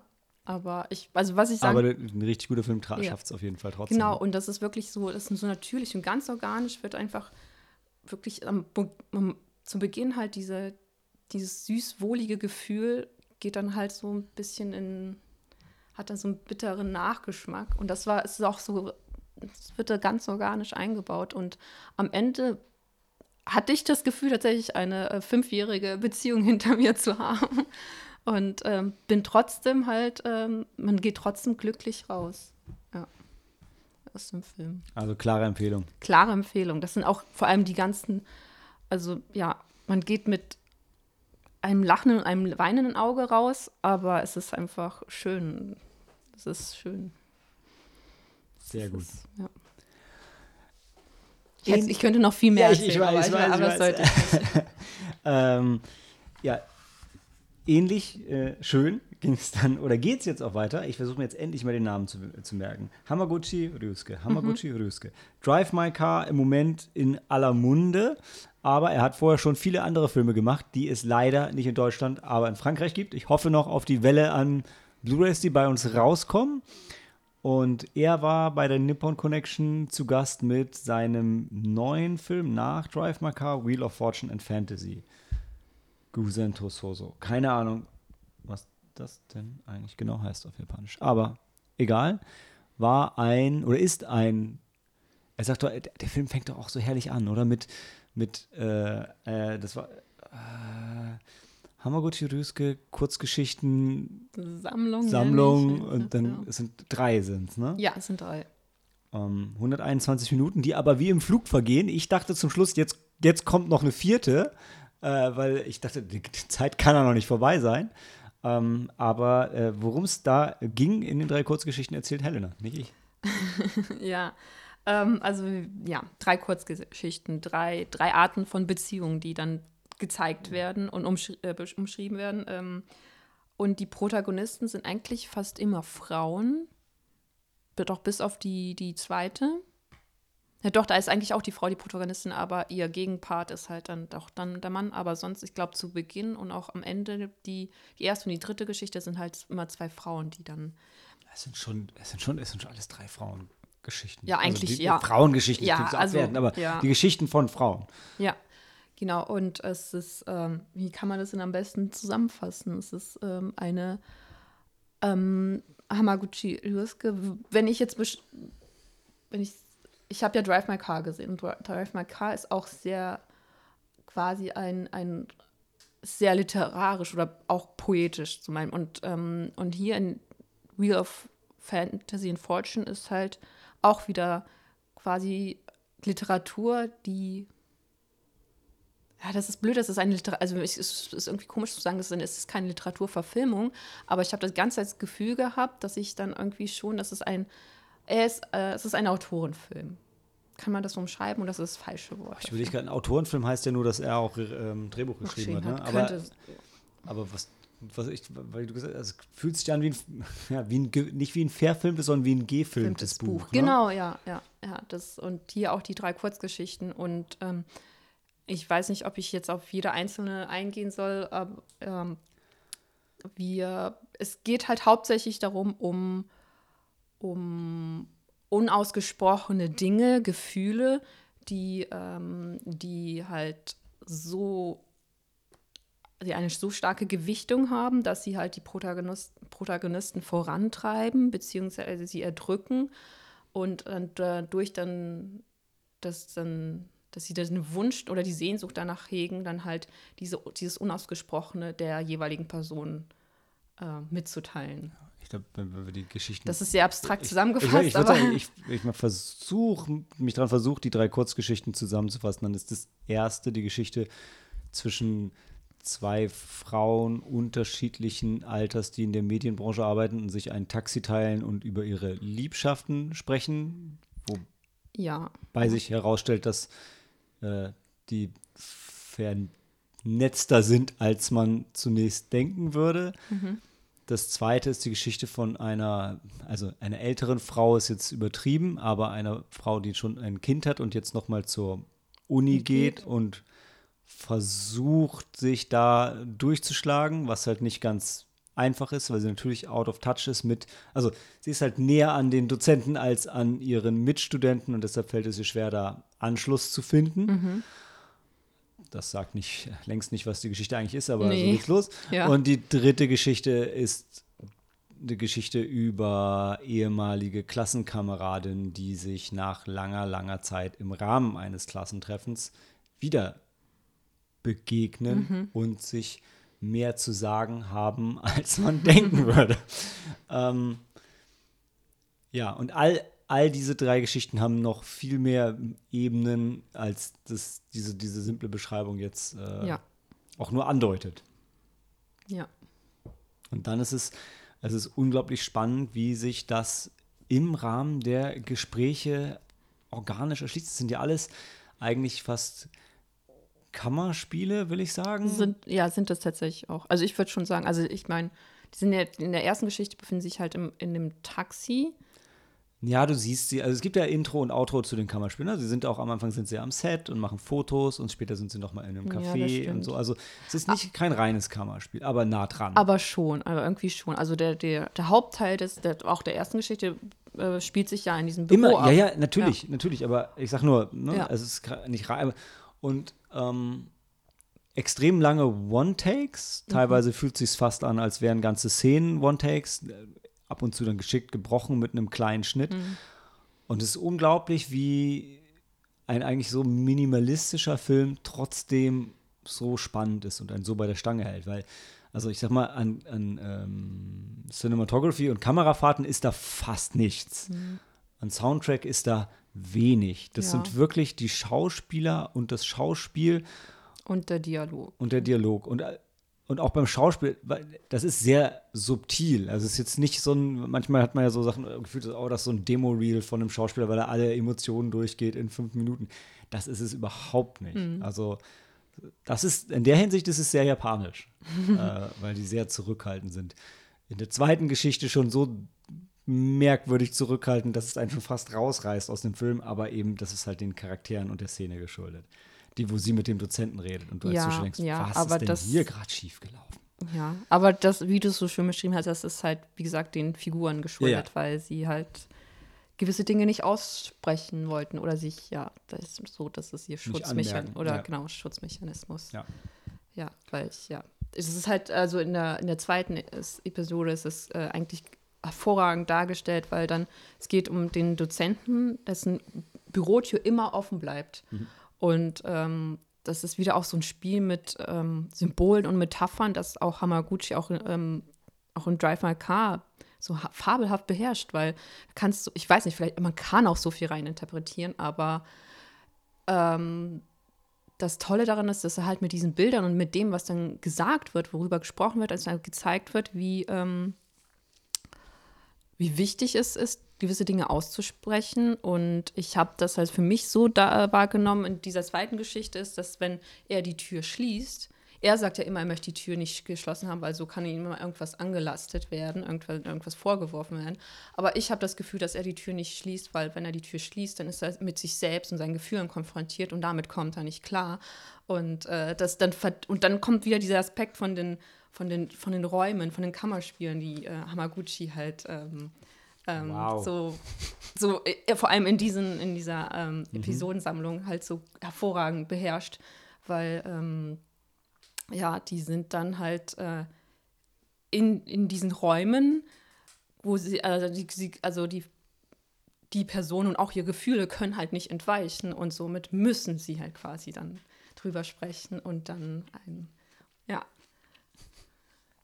Ich wollte noch eine etwas plakativere Beobachtung loswerden, dass der Film und die Geschichten sich schon, fühlen sich schon sehr japanisch an und sind auch sehr japanisch und wirken auch, glaube ich, auf und für Japaner noch mal ein bisschen anders. Aber, also gerade bei dem Film, die Themen sind so universell und funktionieren hier im Westen ich will sagen, genauso gut. Ja. Vielleicht nicht ganz genauso, aber auf jeden Fall genauso gut wie in Japan. Und das fand ich auch sehr überraschend, weil also man, da, da, es war alles daran war nachvollziehbar.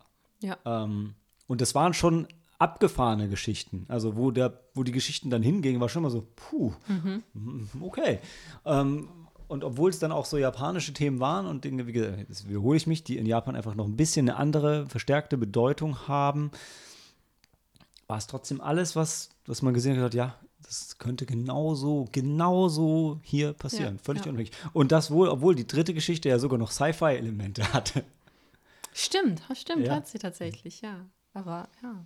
Das, Da ging es ja noch darum, dass, wie war es? Das ist ein Ah, genau. weltweiter Virus auf jeden Fall. Oder ein Genau, Virus, der alle, alle Daten sind öffentlich Genau. geworden und deshalb hat man das komplette Internet ausgeschaltet. Genau, ja.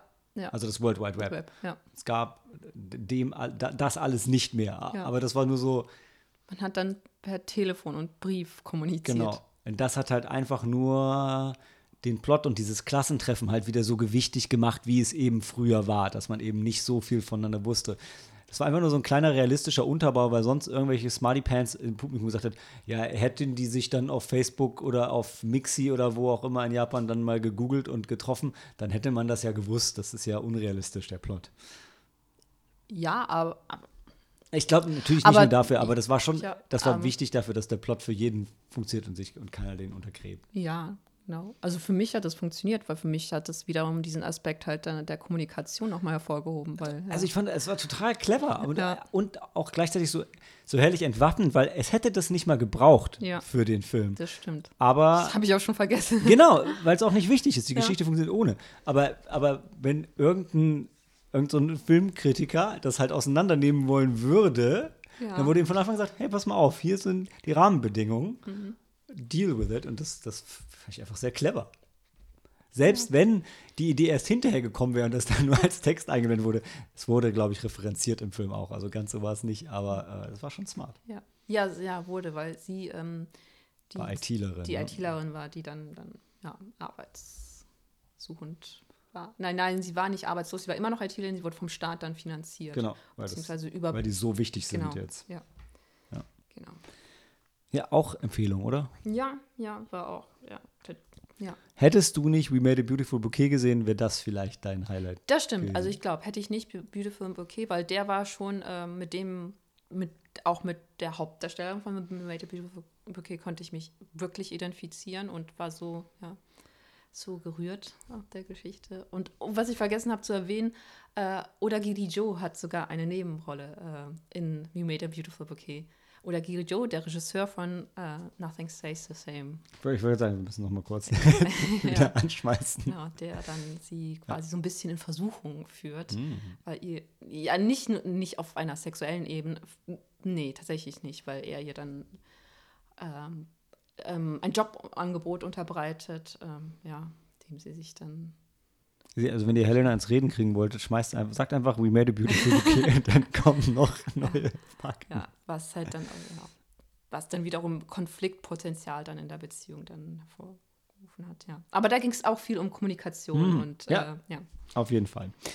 Und damit sind wir mit Nippon Cinema durch und reden nach der Pause über das, womit bei den meisten die Kenntnis des japanischen Kinos angefangen hat, nämlich über Nippon Animation.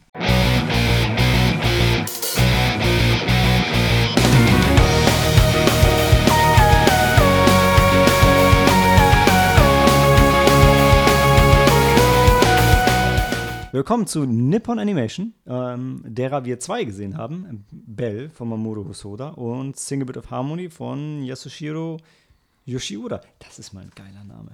Und wir fangen an mit Bell, der auch jetzt die Tage im Kino relativ regulär in Deutschland anläuft. Also ähm, überall, wo es, wo es Filme gibt, äh, hat man auch die Chance, den zu sehen. Ist nicht in der, in der Anime- ähm, in der Anime-Nische stecken geblieben, was nicht verwunderlich ist, da der Regisseur.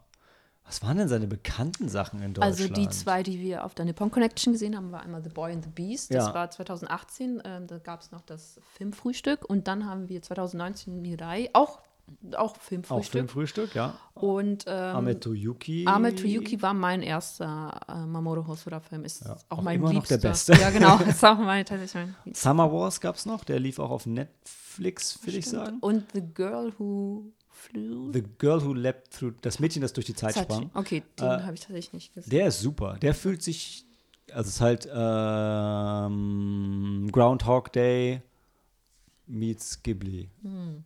Okay, Mhm. ist jetzt ein bisschen stark vereinfacht. Aber den, den fand ich tatsächlich auch, den fand, den, den habe ich tatsächlich als erstes gesehen. Ich glaube, es war auch sein erster Langfilm. Das kann sein, das, ja. Ja, das war damals, als ich noch wirklich vorne dabei war bei, bei Anime. Mhm. Ähm, nee, alles tolle Sachen. Ich, ich weiß, ich, nur meine Frage war eigentlich, was war denn jetzt sein großer Erfolg? In, Deu- also Mirai war es auf jeden Fall nicht. Ich glaube. Summer Wars war tatsächlich, obwohl er eher sein schwächster Film war. Nicht- Und Ja, könnte ich mir schon vorstellen. Dass, also bei Summer Wars war The Girl Who Leapt Through Time. ja, der war wirklich groß. Der war, also damals war der groß, so wie Anime halt. Also was halt ein großer Anime ist, ne? Das Ja. ist ja nochmal was anderes. Aber ähm, wenn ich mir einen Kaffee hole, erzählt Helena was von Bell und dann rede ich auch noch mit, denn ich habe Bell auch gesehen. Okay. Ähm, ja, so. Ähm, hm. Okay, ähm, gut, fangen, ja, fangen wir einfach mit dem Titel an. Belle. Ähm, ich glaube, was, was viele auch schon irgendwie mitbekommen haben werden, ist, dass auch Belle hier dann die Anspielung auf ähm, die äh, Schöne und das Biest ist. Den, ähm, und vielleicht werden damit auch ein, einige Erwartungen geschürt. Zum, bei mir zumindest äh, wurden die geschürt, dass es halt eine Literaturverfilmung ist von Die Schöne und das Biest. Ähm, aber eigentlich geht es um, um ein junges Mädchen, ähm, 16, 17, die ähm, mit ihrem Vater zusammenlebt und man kriegt dann bei Rückblenden erzählt, dass sie halt relativ früh ihre Mutter verloren hat. Ihre Mutter hat nämlich ein anderes, ein, ein anderes Kind gerettet und ist dann bei dem Versuch äh, leider ertrunken. Wissen wir eigentlich, ob sie das Kind gerettet hat oder ob das Kind nur gerettet wurde? Hm, Nee, sie hat das Kind gerettet, Ja? weil sie ist ja, das war, es war ein Unwetter, das ist ein reißender Fluss Mhm. und dann war das Kind halt in dieser, auf dieser kleinen Insel oder nicht mal Insel war das und äh, sie hat sich dann so eine, ähm, eine Weste angezogen, eine Rettungsweste, ist halt hin, hat dem Kind die Rettungsweste gegeben und somit das, ist das Kind halt ans sichere Ufer gekommen und sie ist dann aber von den Fluten halt, Okay. Ich habe mich das nämlich, ist jetzt nicht relevant für den Plot, aber ich hatte mich das die ganze Zeit gefragt. Ähm, ja, es gibt ja auch oft Geschichten, wo jemand versucht, jemand vom Ja, Ertrinken zu nein, retten. sie. Ich glaube, also für mich macht Okay, ergibt das eher Sinn, dass sie das, weil das ist für mich dann auch so eine Anknüpfung. Also das knüpft für mich dann halt auch im Verlauf der Geschichte an, weil wir kommen ja noch mal ja, hinzu, klar, weil, klar. Sorry. Ähm, ja, es geht um Susu heißt sie, ähm, die ähm, immer noch damit zu kämpfen hat, ähm, mit dem Verlust ihrer Mutter. Und sie ist so ein recht unscheinbares äh, junges Mädchen und liebt die Musik. Ähm, vor allem, weil sie dann auch sehr viel damit mit, äh, also das ist quasi die Verbindung zu ihrer Mutter. Und ähm, irgendwann ähm, Weil sie mit der gemeinsam gesungen und musiziert Genau, hat, als ja. sie noch lebte. Ne? als sie, genau. Und ähm, irgendwann, ähm, es gibt halt in der Welt, das wird auch zu Beginn erklärt, halt diese, ähm, diese virtu virtuelle Welt, in der sich halt jede, ähm, jede Person quasi einen virtuellen, eine virtuelle Figur, ein, virtuelles, ein zweites Leben erschaffen kann. Ähm, und ähm, sie erschafft dann quasi dann in dieser virtuellen Welt die, ähm, die Sängerin Belle, Und die die erschafft man ja nicht selber, sondern also das, das, es, es scannt ja dich und erschafft dein digitales Abbild basierend auf dem, was du sein könntest, sein möchtest. Das ist ja das Schöne. Und sie sieht dann ja auch aus, fast wie diese Schulkameradin, die Genau. sie sehr Weil sie lädt dann so ein Foto hoch, also ein Foto, wo die Schulkameradin, die ähm, das, das hübscheste Mädchen der Schule drauf ist und sie halt neben ihr, ja. Und Aber es ist eine Mischung aus den beiden. genau, weil, weil Susu hat auch Sommersprossen und Belle hat dann auch ähm, So eine Art so Sommersprossen. eine Art Sommersprossen. Und, was, und ja, Bell wird dann der größte Musikstar. Star in der- Wie heißt denn die virtuelle äh, Welt? You, glaube ich. Ah, hm, Hm, ja, also U. ja. ja, ja, ja, genau, You. Ja, Ja, ja. und- sie wird dann ja der größte Star. Also sie gibt dann so wirklich gigantische Konzerte in dieser Welt und alle, alle lieben sie. Äh, Aber keiner weiß natürlich, wer sie eigentlich ist. Ähm, Und das möchte sie auch geheim halten. Und ähm, irgendwann, ähm, sie heißt ja auch schon Belle und sie soll dann auch irgendwann dieses große Konzert geben und dann trifft sie oder dann taucht denn der, der Drache auf, das Biest. Und so da, ähm, entwickelt sich dann der Plot, weil sie dann herausfinden möchte, wer das Biest ist und weshalb das Biest halt als so gef doch gefürchtet. Also mhm. es, es ja. wird quasi wie ein, als ein Parasit halt in dieser Welt dann dargestellt. Und der Justice League, ja. Justin, der Justin, ja. Justin Justice. Ja, Justin, ja. Und naja, es ist halt ähm, visuell ist es schon großartiger Film, vor allem halt auch die virtuelle Welt, die gezeigt wird, auch die reale Welt, weil es springt ja immer wieder zwischen der virtuellen ja. und der realen Welt. Und wir folgen halt Susu halt in der realen Welt, wie sie halt mit ihrer besten Freundin dann interagiert, weil ihre beste Freundin will sie halt in, in der virtuellen Welt groß rausbringen, weil sie glaubt, so wird so kann sich äh, Susu quasi auch überwinden und ein bisschen selbstbewusster werden. Und ja. ihre beste Freundin ist der Knaller. Also wer, wer die ähm, neueren Spider-Man-Filme gesehen hat mit dem Man in the Chair, das ist, das, das ist, ist, sie. sie ja. Also die lebt ihr leicht dämonisches alter Ego voll aus. Und sie ist dafür zuständig, also sie organisiert, glaube ich, diese Konzerte und genau. designt ihre Kleider, Kleider in der ja. virtuellen Welt und so. Und sie wird dann auch so eine Stilikone. Und das ist halt cool, weil ihre Freundin so eine kleine, so ein unscheinbares Nerd-Mädel ist, die sich in ihrem Computer, vor ihrem Computer eingräbt. Und ja, da ist halt dieser Kontrast zwischen der virtuellen Welt ja, und Realität. Toll. Ja. Und ja, du hast schon gesagt, die virtuelle Welt sieht wahnsinnig schön aus. Erinnert ein bisschen an Summer Wars. Ähm, erinnert auch ein bisschen an Ready Player One mhm. und Co. Wobei toll für mich war, dass die, dass die virtuelle Welt ohne Referenzen auskommt. Also da laufen keine anderen Anime-Figuren im Hintergrund ja. rum und so, sondern die ist wirklich. Ähm, das stimmt. Äh, sie steht für sich Sicher. selbst und das, obwohl, und das trägt für mich dann auch noch weiter zu diesem Realismus bei, ähm, das Drumherum absolut real gezeigt wird, was für ein Anime relativ selten ist. Also die benutzen Google, die posten ihre Fotos auf Instagram und es wird auch, also da haben sie sich auch die Marken für gesichert und zeigen das auch genau so.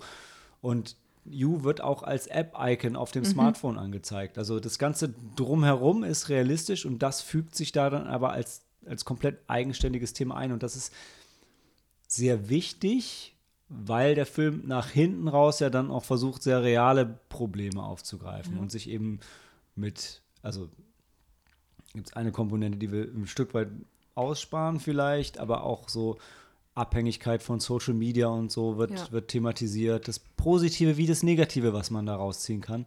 Und deshalb fand ich, das ist noch der positive Teil, fand ich es sehr, sehr schön, dass es eine realistische, für sich stehende Welt ist, die aber im Rahmen von dem Kosmos der real existierenden Social Media und Virtual Reality mhm. Welten stattfindet. Ja. Ja. Also ich, der Film hat halt große Erwartungen bei mir tatsächlich geschürt, weil also Mamoru Hosoda mehr mehr muss man nicht sagen. Er hat ja damals, hatte, als Shin Godzilla rauskam, äh, Hayao Miyazaki abgelöst auf dem Thron der, äh, des Anime-Gottes. Ähm, und er ist halt in diesem Sweet Spot, ne? Zwischen so Ghibli, die so das Alte mhm. sind, und dem Weathering with You Zeug, die so ganz modern sind. sind. Genau, die, die Your Name ja. Ähm, Anime ja. von Mamoru Shinkai. Hm, das sind nice. die zwei Mamoru. Name Drop. Genau, ja. Mamoru Shinkai hatte auch Your Name und Weathering with You. Ja. Und The Garden of Birds war tatsächlich mein Liebster von Mamoru oh, Shinkai. Oh, den kenne ich gar nicht. Äh, ja, und was können wir noch dazu? Also, mh, mm, äh, was ich vielleicht noch mal äh, oder was man auch erwähnen sollte, vielleicht, also wir haben ja auch eine kleine Einführung zu dem Film bekommen und da wurde ja auch erzählt, dass Mamoru Hosoda auch mit diversen Animatoren oder ähm, mit Disney selbst, mit dem Studio Disney oder nicht, nicht mit dem Studio, aber mit ehemaligen Disney-Mitarbeiter ah. und Cartoon Saloon aus Irland. Ja, Cartoon, ja, Cartoon Saloon habe ich so optisch jetzt nicht mhm. erkennt, also nicht, das stach für mich nicht so raus. Äh, was jetzt so die, die Verbindung zu Disney ähm, herstellt, muss ich tatsächlich sagen, dass es Szenen gab. Also wer den Disney-Animationsfilm, die schöne Beast, Beast kennt, ähm, und ich kenne ihn und bin damit auch groß geworden. Und da gab es wirklich Szenen, die wurden eins zu eins übernommen. Also wirklich eins zu eins. Natürlich sahen die Figuren anders aus, aber selbst so die, wie, wie sie arrangiert worden sind, die, die Gestik, die Mimik der, der Figuren, äh, ja, Mimik, ja, aber das Ja. war wirklich, ähm, das war eins zu eins wie aus der Disney. äh, Ich kenne den Disney-Film nicht, also ich weiß, dass es ihn gibt. Und sogar ich habe gemerkt, da, wie das war. Da war die Ballszene, die da halt damals äh, so fancy war, weil sie halt mit 3D-Animation mal was neu war. Und das hat man, also sogar wenn man ihn nicht kennt, merkt man es. Und Helena, damals, als wir rausgekommen sind, hast du gesagt, ich bin mir noch nicht sicher, ob ich das gut oder schlecht finde.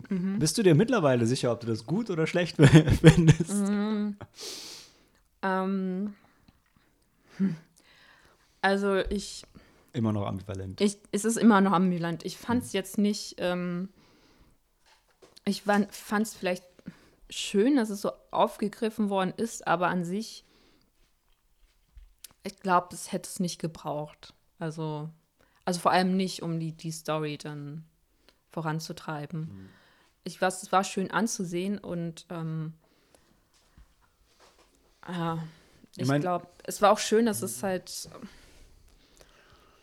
weiß nicht, ich weiß nicht mal, vielleicht war es so ein bisschen Fanservice, mü- müsste ich dann sagen. Also Ich meine, es sind ja auch schöne Szenen, äh, die dann Ja. gezeigt werden, aber Es ist auch, also ich finde es ein bisschen schwierig, weil dadurch halt die Disney-Verfilmung so ein bisschen auf den Podest gestellt wird. Aber auf dem steht sie nun mal für viele auch, glaube ich. Es gibt ja genug andere Verfilmungen noch davon. Aber jetzt im Animationsbereich ist das schon wahrscheinlich die, die, die definitive. äh, die Verfilmung ist die Schöne und das Biest, ja. Ja, ja, ja. ja. Ähm, ja, ich weiß es auch nicht. Ich fand es schwieriger, ähm, zumindest vielleicht nochmal anschneiden, dass nach, nach, nach hinten raus wird halt, ich, ich wollte sagen, Kindesmissbrauch, aber das stimmt nicht, aber Kindesmisshandlung noch, noch thematisiert. Das ist ein bisschen aufgesetzt, kommt zu kurz, war zwar wahrscheinlich, also war schon irgendwo in dem Plot verankert und wäre auch komisch, wenn da nichts mehr gekommen wäre, aber der Teil bleibt unterentwickelt für mich und wird dem nicht gerecht. Auch wenn es schön ist, das Thema auch mal auf so eine Ebene anzusprechen. Ja, ja, es war halt nur, dass man ähm, eigentlich dann irgendwie schon ein bisschen davon ausgegangen ist, dass man halt, dass diese Liebesgeschichte aufgegriffen wird, die halt ja auch zentraler Punkt dann von Schön und das Biest ist. Und da, ich glaube, da, das, deshalb finde ich es, glaube ich, nicht ganz so gut, dass er sich dann dieses, dass er die Szenen eins zu eins übernommen hat, weil dann, ja, da, da versucht er halt dann die Zuschauer schon auf eine falsche Fährte zu locken, um dann, dann, dann Umkehrschluss dann nochmal zu sagen, ja, aber nee, so war das nicht. Und Ob die Bildsprache dann passt, Genau. wenn es das aber gar nicht ist. ja, Hm, ja. ja. Und ich weiß, ja, Am Ende ist es ein visuell beeindruckender Film mit sehr Ja. schönen Szenen, ja, und aber hm, er, er hat mich auch, er hat mich auch, er hatte so die so kleine Momente, die mich ja wirklich mitgerissen haben. Und ich muss sagen, auch das Finale hat mich tatsächlich auch ähm, sehr berührt. Ähm, ja, weil das hat, da hat rum wieder greift, das Finale greift wiederum den Punkt mit ihrer Mutter und wie ihre Mutter halt das andere Kind rettet. Das greift es, da wird es für mich nochmal aufgegriffen, sozusagen. Und verarbeitet. Und es ist ja eigentlich ein, auch eine recht klassische Coming-of-Age-Geschichte. ja. Ja. Gut, wollen wir zum nächsten Film Ja. gehen? Weil jetzt kommen wir zum Film, der überhaupt nichts aufgreift und überhaupt nichts will, außer Spaß machen und überraschenderweise ist er aber trotzdem dabei sehr ergreifend. Sing a Bit of Harmony ist ein Film, in den ich gegangen bin mit dem Gedanken, ich wusste gar nichts über den Plot, hey, äh, irgendwas mit Musik und Highschool und schauen wir mal. Dann wurde mir im Intro gesagt, hey, das ist übrigens ein Sci-Fi-Film, wo eine AI an eine Schule geschickt wird und wenn sie es schafft, eine Woche lang, würde Ja. ich sagen, nicht entdeckt zu werden, also nicht auffällt, dass sie eine AI ist, wobei jetzt, sie ist auch offensichtlich ein, ein Roboter. Das ist aber kein Hindernis, das einzig Wichtige ist die Intelligenz. Äh, ähm, dann geht das Ganze in Serie und sonst wird das Projekt gestoppt. Ja. Und dann geht es um, ich, ich brauche irgendwie ein, zwei Namen. Äh, Shion heißt äh, die, ähm, das? Robotermädchen, die, der, ja, die Und die andere, Satomi. genau, Satomi. Hm. Und Satomis Mutter leitet das Projekt, was Top Secret ist. Äh, genau, und Satomi ist die, der Fixierungspunkt von Shion. Also die kommt in die Klasse und sagt, ich möchte, dass du glücklich bist. Das ist, warum ich hier bin. Und fängt an zu singen. und alle sind ein bisschen perplex, inklusive dem Publikum. es wird eine wunderschöne Welt gezeigt, wo ähm, viel KI gesteuert ist, alles mit Windkraft und Solar läuft und ähm, es ist so eine Modellstadt in Japan, wo das alles getestet wird von diesem Mega-Tech-Konzern. Äh, und in dem Tech-Konzern gibt es zwei Kräfte, die auf ihn einwirken. Einmal Satomis Mutter, mhm. die für die KI steht, und dann so ein Typ, der einfach böse ist und das alles stoppen böse will. Böse alte Mann. Ja. Der böse alte weiße Mann. Mut ja, weiß, weiß ich nicht, aber äh, auf jeden Fall, der ist halt evil for evil's sake. Man, also seine Motivation erfährt man nicht. Der ist halt dagegen mhm. und will halt, dass, äh, dass das Projekt scheitert. Und also was dann passiert im Laufe der Woche, ist einfach der, der Knaller. Also ich finde so ein bisschen wie zuletzt ähm, Ex im Horrorbereich gibt auch der Film uns die ganzen klassischen dummen Stereotypen und macht dann aber was unglaublich Charmantes damit und nutzt die anders und lässt die sich entwickeln. Also an sich ist es ja so ein bisschen so eine Magical Girlfriend-Thematik, die aber schon dadurch gebrochen wird, dass ihre Fixierung halt eine Frau ist. Und es ist trotzdem jetzt keine, keine lesbische, also die, die drehen es nicht einfach um in eine Frauenliebesbeziehung. Und ähm, ich ich möchte gar nicht, also ohne jetzt groß auf die Story einzugehen, fasse ich es mit meiner Lieblingsszene zusammen. Äh, das habe ich Helena auch schon gesagt und auch allen schon, die es nicht hören wollten, nachdem ich aus dem Film rausgekommen bin. Es gab in dem Film eine Szene, wo die so unglaublich schmalzig und drüber war, dass ich laut lachen musste und gleichzeitig mich so mitgerissen hat, dass ich weinen musste. Und mein Körper und mein Kopf einfach so eine Minute gebraucht haben, um klarzukommen, ob ich gerade vor vor Lachen weine oder ob tatsächlich, und das war dann mein Fazit, diese beiden Emotionen komplett gleichzeitig, aber unabhängig voneinander in mir stattgefunden haben. Und dem war, dem war so. Der, der Film ist, das ist der absolute überdrehte, zuckersüße Wahnsinn. Und wir sind rausgekommen und waren, äh, die Sonne schien und das, die Welt hatte mehr Farben, als, als wir ins Eldorado äh, reingegangen sind. Mhm. Äh, da hat einfach alles gestimmt. Also es ist ein super simpler Plot mit einer super simplen Geschichte, die aber so süß und charmant und bekloppt erzählt wird. Ähm, ist eine unglaubliche Party. Den Film kann man nur hassen, wenn man eine realistische Sci-Fi-Story erwartet. Dann ist man sehr enttäuscht. Ja. ja. Weil das ist es nicht. Ja. Hast du, ja, du hattest ja, ja, also, ja. Ich meine gar nicht, du musst was sagen. Ich meine, wenn du was sagst, dann sagst du es. Nee, du hattest ja vorhin auch erwähnt, dass du eigentlich so die typischen Stereotypen dann, dann nochmal, ähm, dann, also du hast das, das Team von diesen, von diesen Schülern, dann gibt es den, den, den, coolen, den, den coolen, hübschen Jungen, dann die, die, ähm, das, das beliebteste Mädchen, was so ein bisschen, ähm, ähm, ja, wie soll ein bisschen arrogant rüberkommt. Dann gibt es halt den, den, den Sportler, der halt irgendwie, ja, ähm, ja, aber die werden genau, ja, eigentlich hast du schon alles zusammengefasst. Wenn man Ex gesehen hat, wenn man Ex gesagt hat, ja, genau.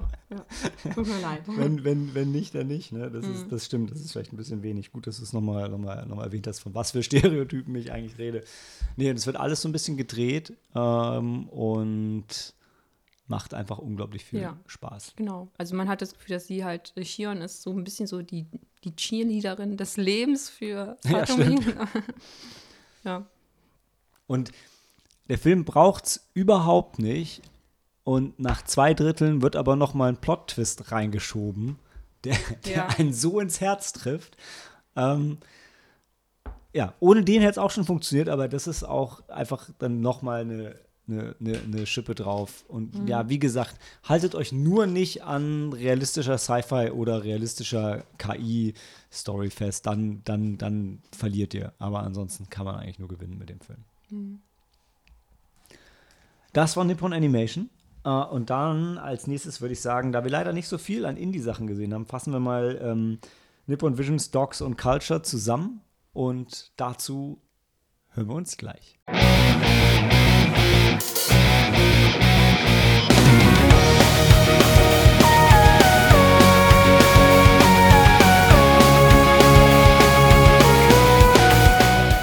Willkommen zu Nippon Visions, dem Indie-Bereich der, der Nippon Connection, wo wir leider, leider dieses Jahr nur Pure Japanese gesehen haben, aber der war dafür ganz gut. Ja. Oder Helena? Ja, Erzähl ähm, doch mal. Ja. Pure Japanese. Ähm, ähm, ja, also wir befinden uns in einem kleinen Städtchen, in dem es halt diesen, diesen Themenpark gibt, der irgendwie Japan von vor. So ein e- Edo Village. Edo, genau, genau, Edo ne? Village, ja. Ähm, und ähm, dort folgen wir unserem Protagonisten, einem äh, recht wortkargen Stuntman, ähm, der halt dort diverse Shows dann ähm, also er tritt nicht auf, aber er ist, glaube ich, unter anderem Trainer für diese Stunt anderen hm, Stuntmen. er tritt schon auch auf. Er ist nicht Teil von dieser, dieser krassen Show, ja. aber wir sehen ihn ja schon draußen als Ach Samurai so, von so einem Dorf, kurz, von so einem Dach springen. Äh, ja, okay, das stimmt. Ja. Also müsste ich das so vorstellen, so ähnlich wie, wie jetzt diese Disney Star Wars Theme Park. Also man läuft da halt rum und plötzlich kommen halt Samurais und bringen sich gegenseitig um und man steht dazwischen. Wow! Ja. Die, ja.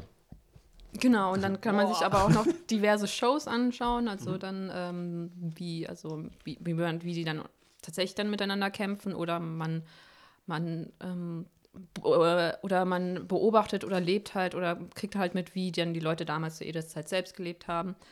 Ähm, genau, und ähm, Ich will dahin. Also das ja, war das ja, Erste, das was ich gesehen habe, ich will dahin. Ja.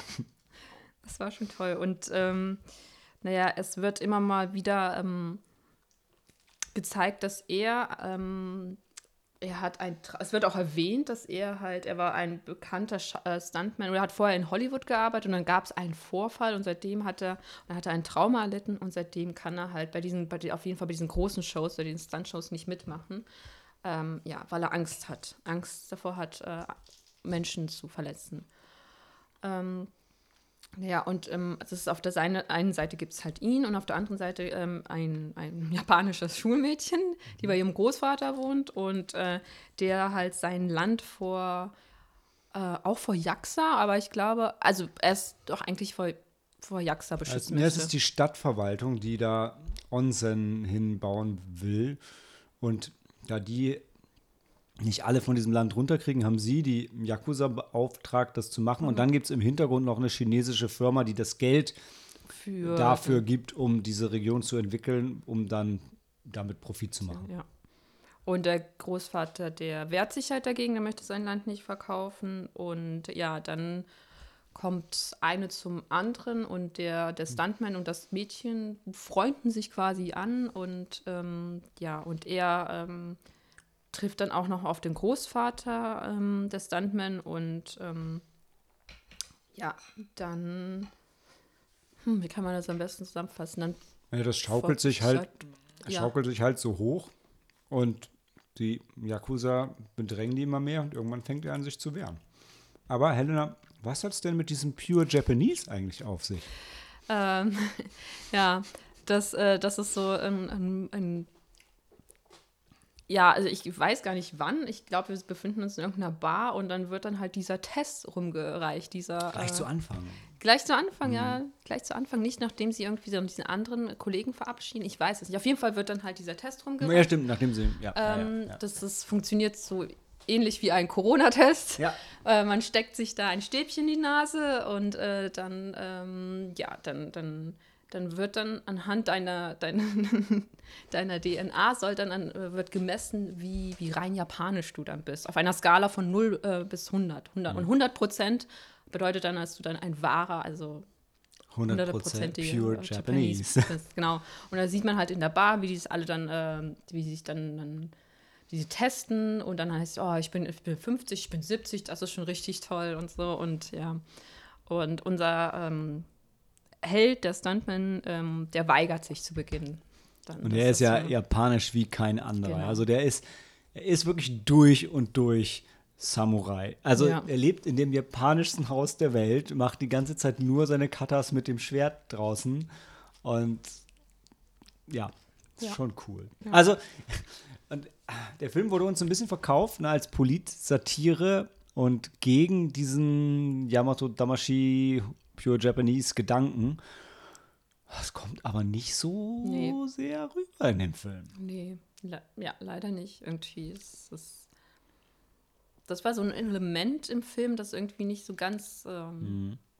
organisch eingefügt ist. Es war halt da und ähm, ich glaube, das war auch nur da, weil er sich selbst, also der, der wie hieß der denn, der, der unser Hero, der sich immer mal wieder so ein bisschen hinterfragt hat oder ob seine Identität dann der war quasi auch so auf der Suche war. Weil ich glaube, weil, ja, ja, Tateshi. es war ja, es gab ja nicht nur ein Trauma, was er. Ja, es war Trauma über Trauma über Trauma. Ja. Und äh, dann leider, auch wenn ich es hasse, Indie-Filmen das vorzuwerfen, es läuft halt auf so einen Endkampf hinaus. Und der war am Ende nicht so, der, der hätte. Der hätte einfach noch ein bisschen besser inszeniert sein müssen. Also viel, das Posen ist da wie immer und dann spritzt auch Blut und dann ist auch irgendwie cool, was aber auch irgendwie wieder nicht zum Thema passt eigentlich, weil also das, was der Film ja an sich ankreidet, wird aber dann idealisiert. Also du guckst den, Ja. den, den Showdown und denkst du, boah, geil. Endlich. Und der, der Yakuza ist richtig krass und er ist richtig krass und jetzt, jetzt bringen die sich richtig krass gegenseitig um. Da hast du drauf gewartet, dann siehst du das und willst das sehen. Und das solltest du ja eigentlich nicht. Ich weiß es nicht. Nee, ja, Es, also ich meine, weiß nicht. es gewinnt zumindest keiner so richtig am Ende. Ja, genau. Also, ja, Spoiler. ja, ich weiß ja nicht, ey, aber, ohne jetzt das auszusprechen. ja, aber, aber, ja, aber das ist es, glaube ich, dann, dass es am Ende halt niemand so richtig gewinnt. Das, das ist halt dann, ja. Es gibt keinen kein Sieger, kein. Also ich würde auch nicht sagen können, ob das alle auch Verlierer sind. Das, ja, Nee. das auch nicht. Aber es ist halt auch wieder. Also ich meine, er hat schon, hat zumindest einen coolen Twist in der Mitte, den ich nett fand. Aber insgesamt ist schon, oh, der hat halt ein cooles Konzept, aber macht nicht so richtig was Nee, draus. nee. Mehr als Pop Run, würde ich noch sagen. Ja, Sogar. Also das Konzept ist vielleicht nicht so cool wie Pop, na doch, schon ähnlich. Aber, aber auch, ja, hätte man mehr draus machen können, sollen, müssen. ja. Leider. Also gemocht habe ich ihn trotzdem. Ja, also, ja. Äh, weil es sind coole Szenen da und es ist eine Menge, eine Menge da drin, was mir, was mir gefallen hat. Ich glaube, ich bin so mit drei Sternen. Wir haben jetzt nicht über Sterne geredet heute, ist ja auch richtig so. Aber der hat mir schon gefallen. Aber es ist halt gerade schade, weil mehr drin gewesen wäre. ja 50 Prozent. Ja, ein bisschen mehr. 60. 60. 60. 60. Okay. 60. Gut. Dann haben wir Tickets gewonnen äh, Stimmt, ja. für ähm, die Daido Moriyama Doku The Past is always new, the future is always nostalgic. Nee, oder andersrum. Doch, Ähm, doch, the past is always new, the future is always nostalgic. Ein, Daido Moriyama. Ja, ein, ein japanischer Kultfotograf, ich weiß nicht, oder Starfotograf, wahrscheinlich eher Kult. Ich, I don't know. Ich kannte ihn vorher nicht. Ähm, und das lief in den ah, Dingsbums Hotels, wie? Lindley, Lindley. Lindley Hotels. Hotel. Für die kann ich auf jeden Fall eine Lanze brechen. Ja. Schöne Location.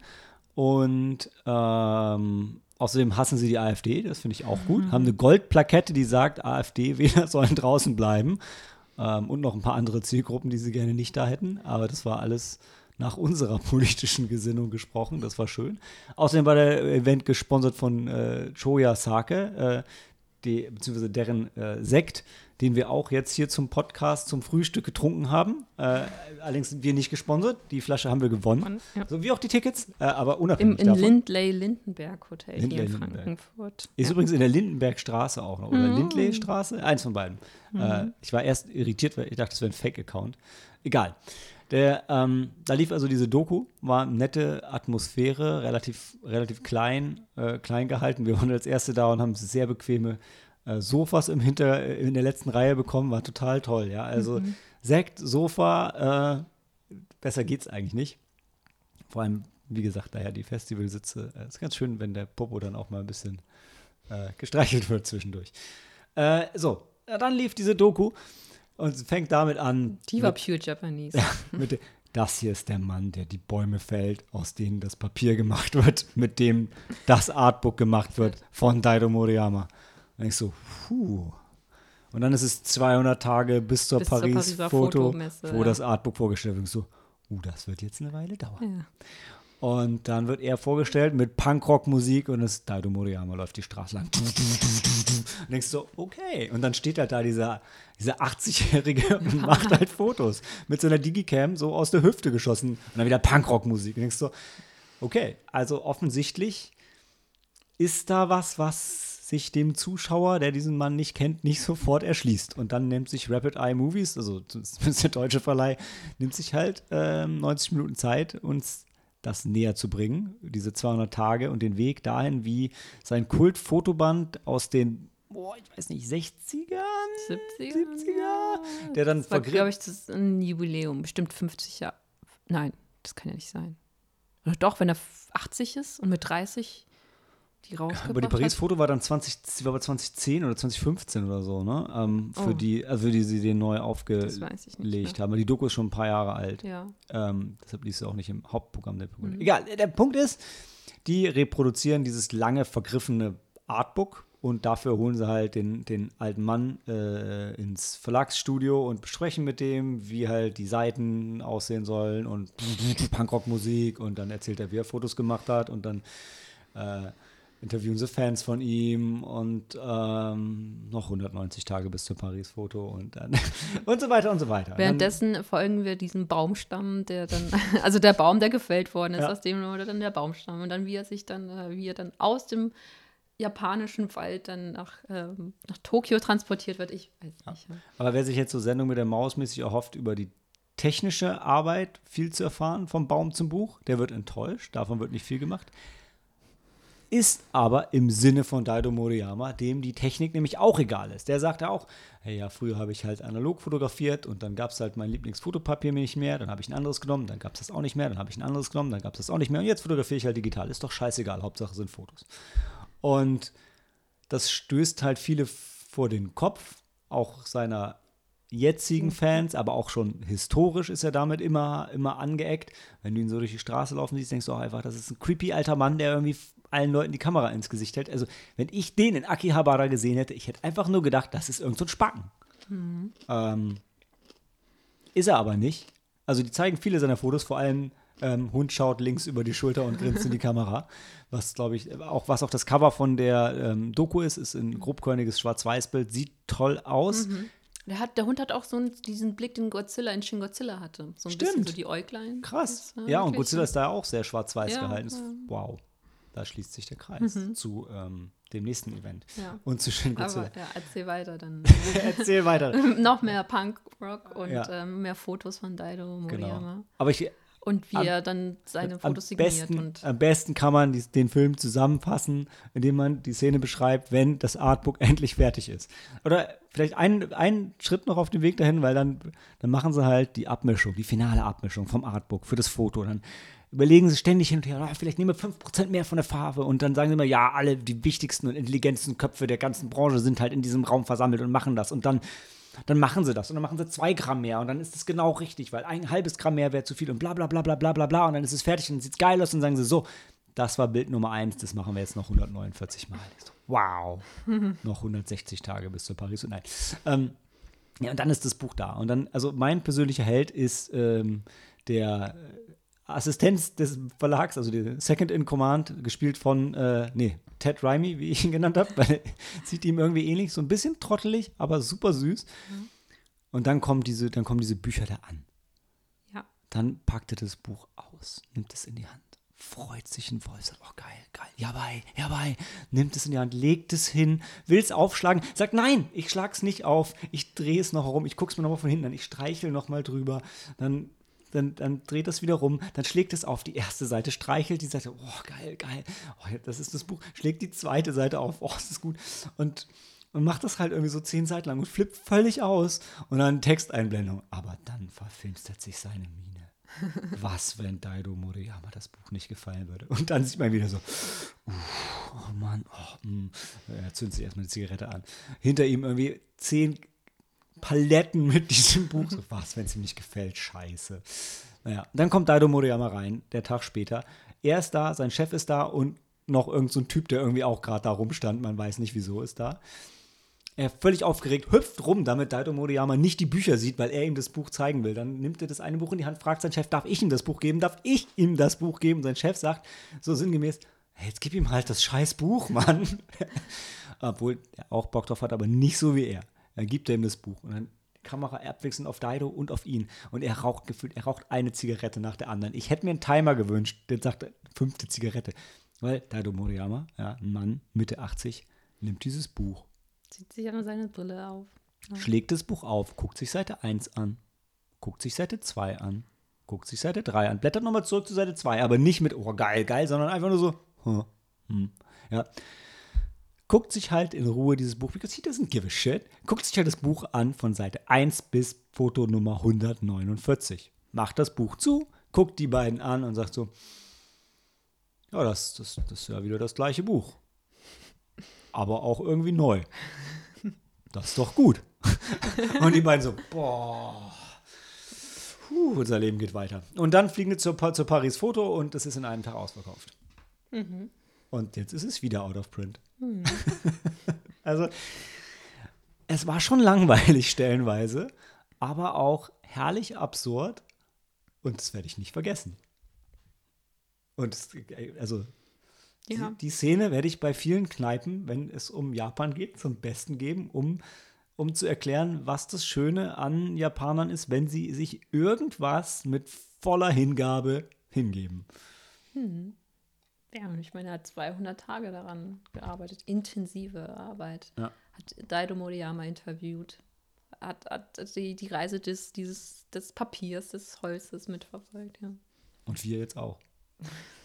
Den Namen Daido Moriyama werden wir nicht nicht vergessen. vergessen, ein, äh, also wir haben ihn auch eben noch mal kurz noch mal gegengecheckt, aber Es ist tatsächlich nicht, die, nicht mal die erste Doku, die sich Boah. über und äh, Ja, Daido Wunder, Moriyama oder? befasst. Also tatsächlich gibt es hier äh, ähm, ja, drei weitere. und das sind nur die, in denen er mitspielt. Genau.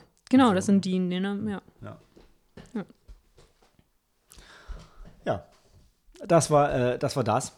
Und dann äh, zu unserem Finale heute, dann war wieder Nippon Heimkino mit Jörg Buttgereit und wie ist jetzt? Markus. Markus Stieglecker. Markus mit C, genau.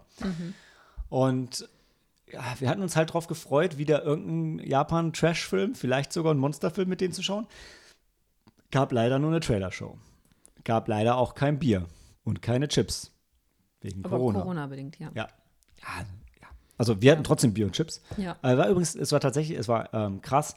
Es war in allen Kinosälen die ganze Zeit Maskenpflicht. ja. Während- nicht nur in den Kilosälen. Überall drin, Ja. genau. Während ansonsten in Frankfurt im Kino keine Maskenpflicht Ja. mehr ist. Also ähm, wie immer die, die Japaner und alles um Japan drumherum sehr vorbildlich, was, was Sicherheit angeht. Hm. Ähm, ist aber natürlich auch ein bisschen unentspannter, was jetzt im, im normalen Kinofilm nicht wirklich stört, ist man auch gewohnt und also wir wollen auch nicht sagen, dass es keinen Sinn ergibt oder dass es irgendwie blöd ist und wir uns das anders gewünscht hätten. Ich sag nur, beim Heimkinoabend, es wäre natürlich absurd gewesen, wenn sie es da nicht gemacht hätten. Ja. Aber beim Heimkinoabend war es halt für die Atmosphäre schon schade, weil erstens war nicht die Heimkino-Atmosphäre, weil Bier, Chips und so weiter haben gefehlt und dann gab es auch kein Heimkino, sondern Trailer. Trailer. Trotzdem war es geil. Also trotzdem haben die zwei halt wieder abgenördet über die gesamte Kaiju-Historie Japans. Ich wünschte, ich hätte mitgeschrieben. Ich glaube, ich muss einfach mal Man- Jörgs Buch kaufen. Ja, wir, wir haben in den, in den 50ern angefangen. Mit, den er- ersten, mit Godzilla mit angefangen, Godz- war, das, war das wirklich der erste Godzilla, der Trailer zum ersten Godzilla-Film? Ja, doch, natürlich. Ja, also das war nämlich die amerikanische Version, weil Genau. die noch gezeigt haben, wie sie diesen amerikanischen Schauspieler dann reingeschnitten haben, der eigentlich im, im Originalfilm Mhm. Ja. gar nicht existiert. Ja, Ja. stimmt. Ja. Genau, und dann ging es einfach durch die ganze Geschichte bis heute. Zu Shin Godzilla mussten wir dann raus, weil The Mole Song Final Final, lief. ja. Das war vom Timing her ein bisschen schade. War auch Jörg ein bisschen traurig, dass dann irgendwie Leute rausgelaufen sind. ja. Was halt blöd ist, weil, also zwischen Jörg Buttgereit, der seine Historie im deutschen Horror-Splatter hat, und Shinji Mikami, der seine Historie im japanischen Horror-Splatter hat. Was? Shinji Mikami habe ich gesagt? Takashi Miike, sorry. äh, da gibt es halt natürlich auch in diesem äh, Venn-Diagramm Venn-Diagramm eine große Schnittmenge an Fans. Äh, die dann sagen, ja, okay, bevor ich jetzt Jörg über den Shin Godzilla-Trailer reden höre, komme ich lieber rechtzeitig noch in den neuen, wollte schon wieder Shinji Mikami sagen, Takashi Miike-Film rein. Ähm, Weil, achso, du redest jetzt von dem ähm, Regisseur von Shin Godzilla. Oder Nee, vom Regisseur- nee, ich rede vom von The Mole Song Ja, Final, genau. weil das, das war einfach äh, vom Timing her schade. Jetzt, äh, because, auch von uns kein Disrespekt gegenüber Jörg. Sehr gerne wären wir da geblieben. Mhm. Äh, aber da- da die, die Policy der Nippon Connection ist, keiner kommt mehr rein, wenn der Film angefangen hat, Ja. was ja auch korrekt ist, äh, müssen wir halt bei dem einen raus, um bei dem anderen reinzukommen. Auch wir. Deshalb haben wir jetzt aber Shin Godzilla nochmal geschaut und viel an Jörg dabei gedacht. Danke dafür. Äh, nee, aber also war, war ein cooler Abend und ich denke, ich, also ich habe jetzt gerade die Godzilla-Box mit Shin Godzilla abgeschlossen, vielleicht noch eine kurze Pause, aber ich habe schon Bock jetzt bei den ganzen Kaiju-Sachen einfach noch mal ein bisschen was noch ein bisschen was nachzuholen. Gerade dieses, wie hieß doch dieses Hühnervieh, wovon es dann jetzt noch einen neuen Film gab, was dieses Toho Konkurrenzstudio. Ach, nicht Ulala, aber es hatte so. Ja, so ähnlich wie Ulala, so ja. Ulala, so was Ja. ähnliches. Ja. Ja, den, da hatte ich schon mal von gehört. Das war halt mal ein Film, der damals wirklich so trashig war und davon gab es dann so eine richtig bewusst schlechte Neu- oder Fortsetzung. Und ähm, die würde ich echt, die möchte ich, glaube ich, gerne sehen, ja. Ja. Ja, also hat viel Lust gemacht auf viel, äh, Ja. viel Kaiju jetzt, wenn man so wie wir den beiden jetzt zum dritten oder vierten Mal zuhört, dann kommt nicht mehr so viel Neues, aber es ist, es ist immer noch ein, ein Fest, jedes Mhm. Mal da zuzuhören. Und auch wieder ein bisschen was gelernt. ja. Definitiv, ja. Und ein bisschen was, was wir jetzt noch schauen Schauen wollen, wollen. werden. Aber nicht heute. Nein, Nein, heute vielleicht noch Talking the Pictures. genau. Ja, und das war die Nippon Connection. Ne? Mhm. Dazu gab es auch endlich dann wieder japanisches Essen Mhm. und anderes japanisches Zeug. Und man hat endlich wieder die. Wir haben die anderen Podcaster getroffen, wir haben Freunde getroffen, wir haben Jörg, ich habe Jörg Buttgereit auf der Straße gesehen. Ich habe mich nicht getraut, ihn anzusprechen, Aha, aber aha. Äh, ich habe ihn gesehen, habe mich gefreut, habe ihm zugenickt. Ich glaube, er hat auch genickt. nee, ähm, es war einfach total toll. Also auch die Locations sind, sind ja auch immer wieder ähm, sehr schön. Alles ist in Pink. Ja. Ähm, wir haben durchaus viel japanisches Bier getrunken, auch ein bisschen Sake. Leider kein Frozen Kirin. Repariert die zwei Kack Frozen Kirin Maschinen. Wir wollen endlich wieder Frozen Kirin Ach, trinken. die sind kaputt? Oder ich dachte, das war auch Corona-bedingt, dass sie deshalb nichts. Äh, Vielleicht sind wegen Corona und Lieferketten gibt es keine Ersatzteile. ja. Also mein, mein Stand ist, und jemand von der Nippon Connection möge uns korrigieren, es gibt zwei Maschinen, die sind gerade beide kaputt. oh nein. Oh. Ich glaube, das war sogar schon mal so. Mhm. Also weil es gab ja schon auch beim Let bei der letzten physischen Nippon Connection gab es auch schon keinen Frozen Doch, Kirin. Doch. Habe ich es nur vermisst wegen der digitalen. Ich weiß es nicht. Ja. Es sind jetzt auf jeden Fall drei Jahre ohne Frozen Kirin und das ist, das sind drei Jahre zu viel. Mhm. Ja, also 20, äh, na, 23 auf den Spickzettel geguckt. Es gab auch schon das Datum, oder? Im, Ja, Anfang Juni, dieses Mal, ja. Also ein bisschen später. Ja. Also genau da, wo jetzt die digitale ist. Ja, genau. Ja, nehmt euch frei. Wahrscheinlich ist wieder irgendwie so ein Brückentag in der Mitte. Ja, entweder, ja. Aber der Brückentag ist nicht in der Mitte. Der, der, Also der bei, Brückentag. bei einem also Brückentag der, ist der Brückentag ist der, den man sich frei nehmen muss. Genau, ne? das ist nämlich dann der Freitag. Der Und das Freitag. wahrscheinlich wird es dann von Leichnam sein, glaube ich, kann sein. Egal. Aber ja, wir freuen uns drauf. Ja. Sehr. Und wir haben aber noch einige japanische Filme. Und mit wir meine ich jetzt das königliche Wir. Ich habe auf jeden Fall noch einige. Du aber auch im Schrank. Also ich auf jeden Fall hat es wieder meine Lust am japanischen oder über am meine Lust am japanischen Kino. Fürs japanische Kino? Meine, hat man Lust am auf auf meine Lust auf das japanische Ja. Kino und mein Spaß am japanischen Kino Ja, genau. ähm, geweckt und ja, werde ich Ja. jetzt glaube ich noch ein paar Wochen und Monate dranbleiben, noch mal ein bisschen was nachzuholen. War auch schön, wieder vor Ort zu sein. Total, Ja, total. Nächstes Jahr wieder. mhm, Wir freuen uns drauf. genau. Und ich freue mich dann auf ähm, dann eure Nachlese zu dem äh, Nippon Connection on Demand. Ja, freue ich mich auch drauf. Fest. Mal hören, was, was Maike und Cori noch zu sagen haben. Genau. Kore de Ijo des. ja, das war's, Leute. Äh, Handy aus und Film ab.「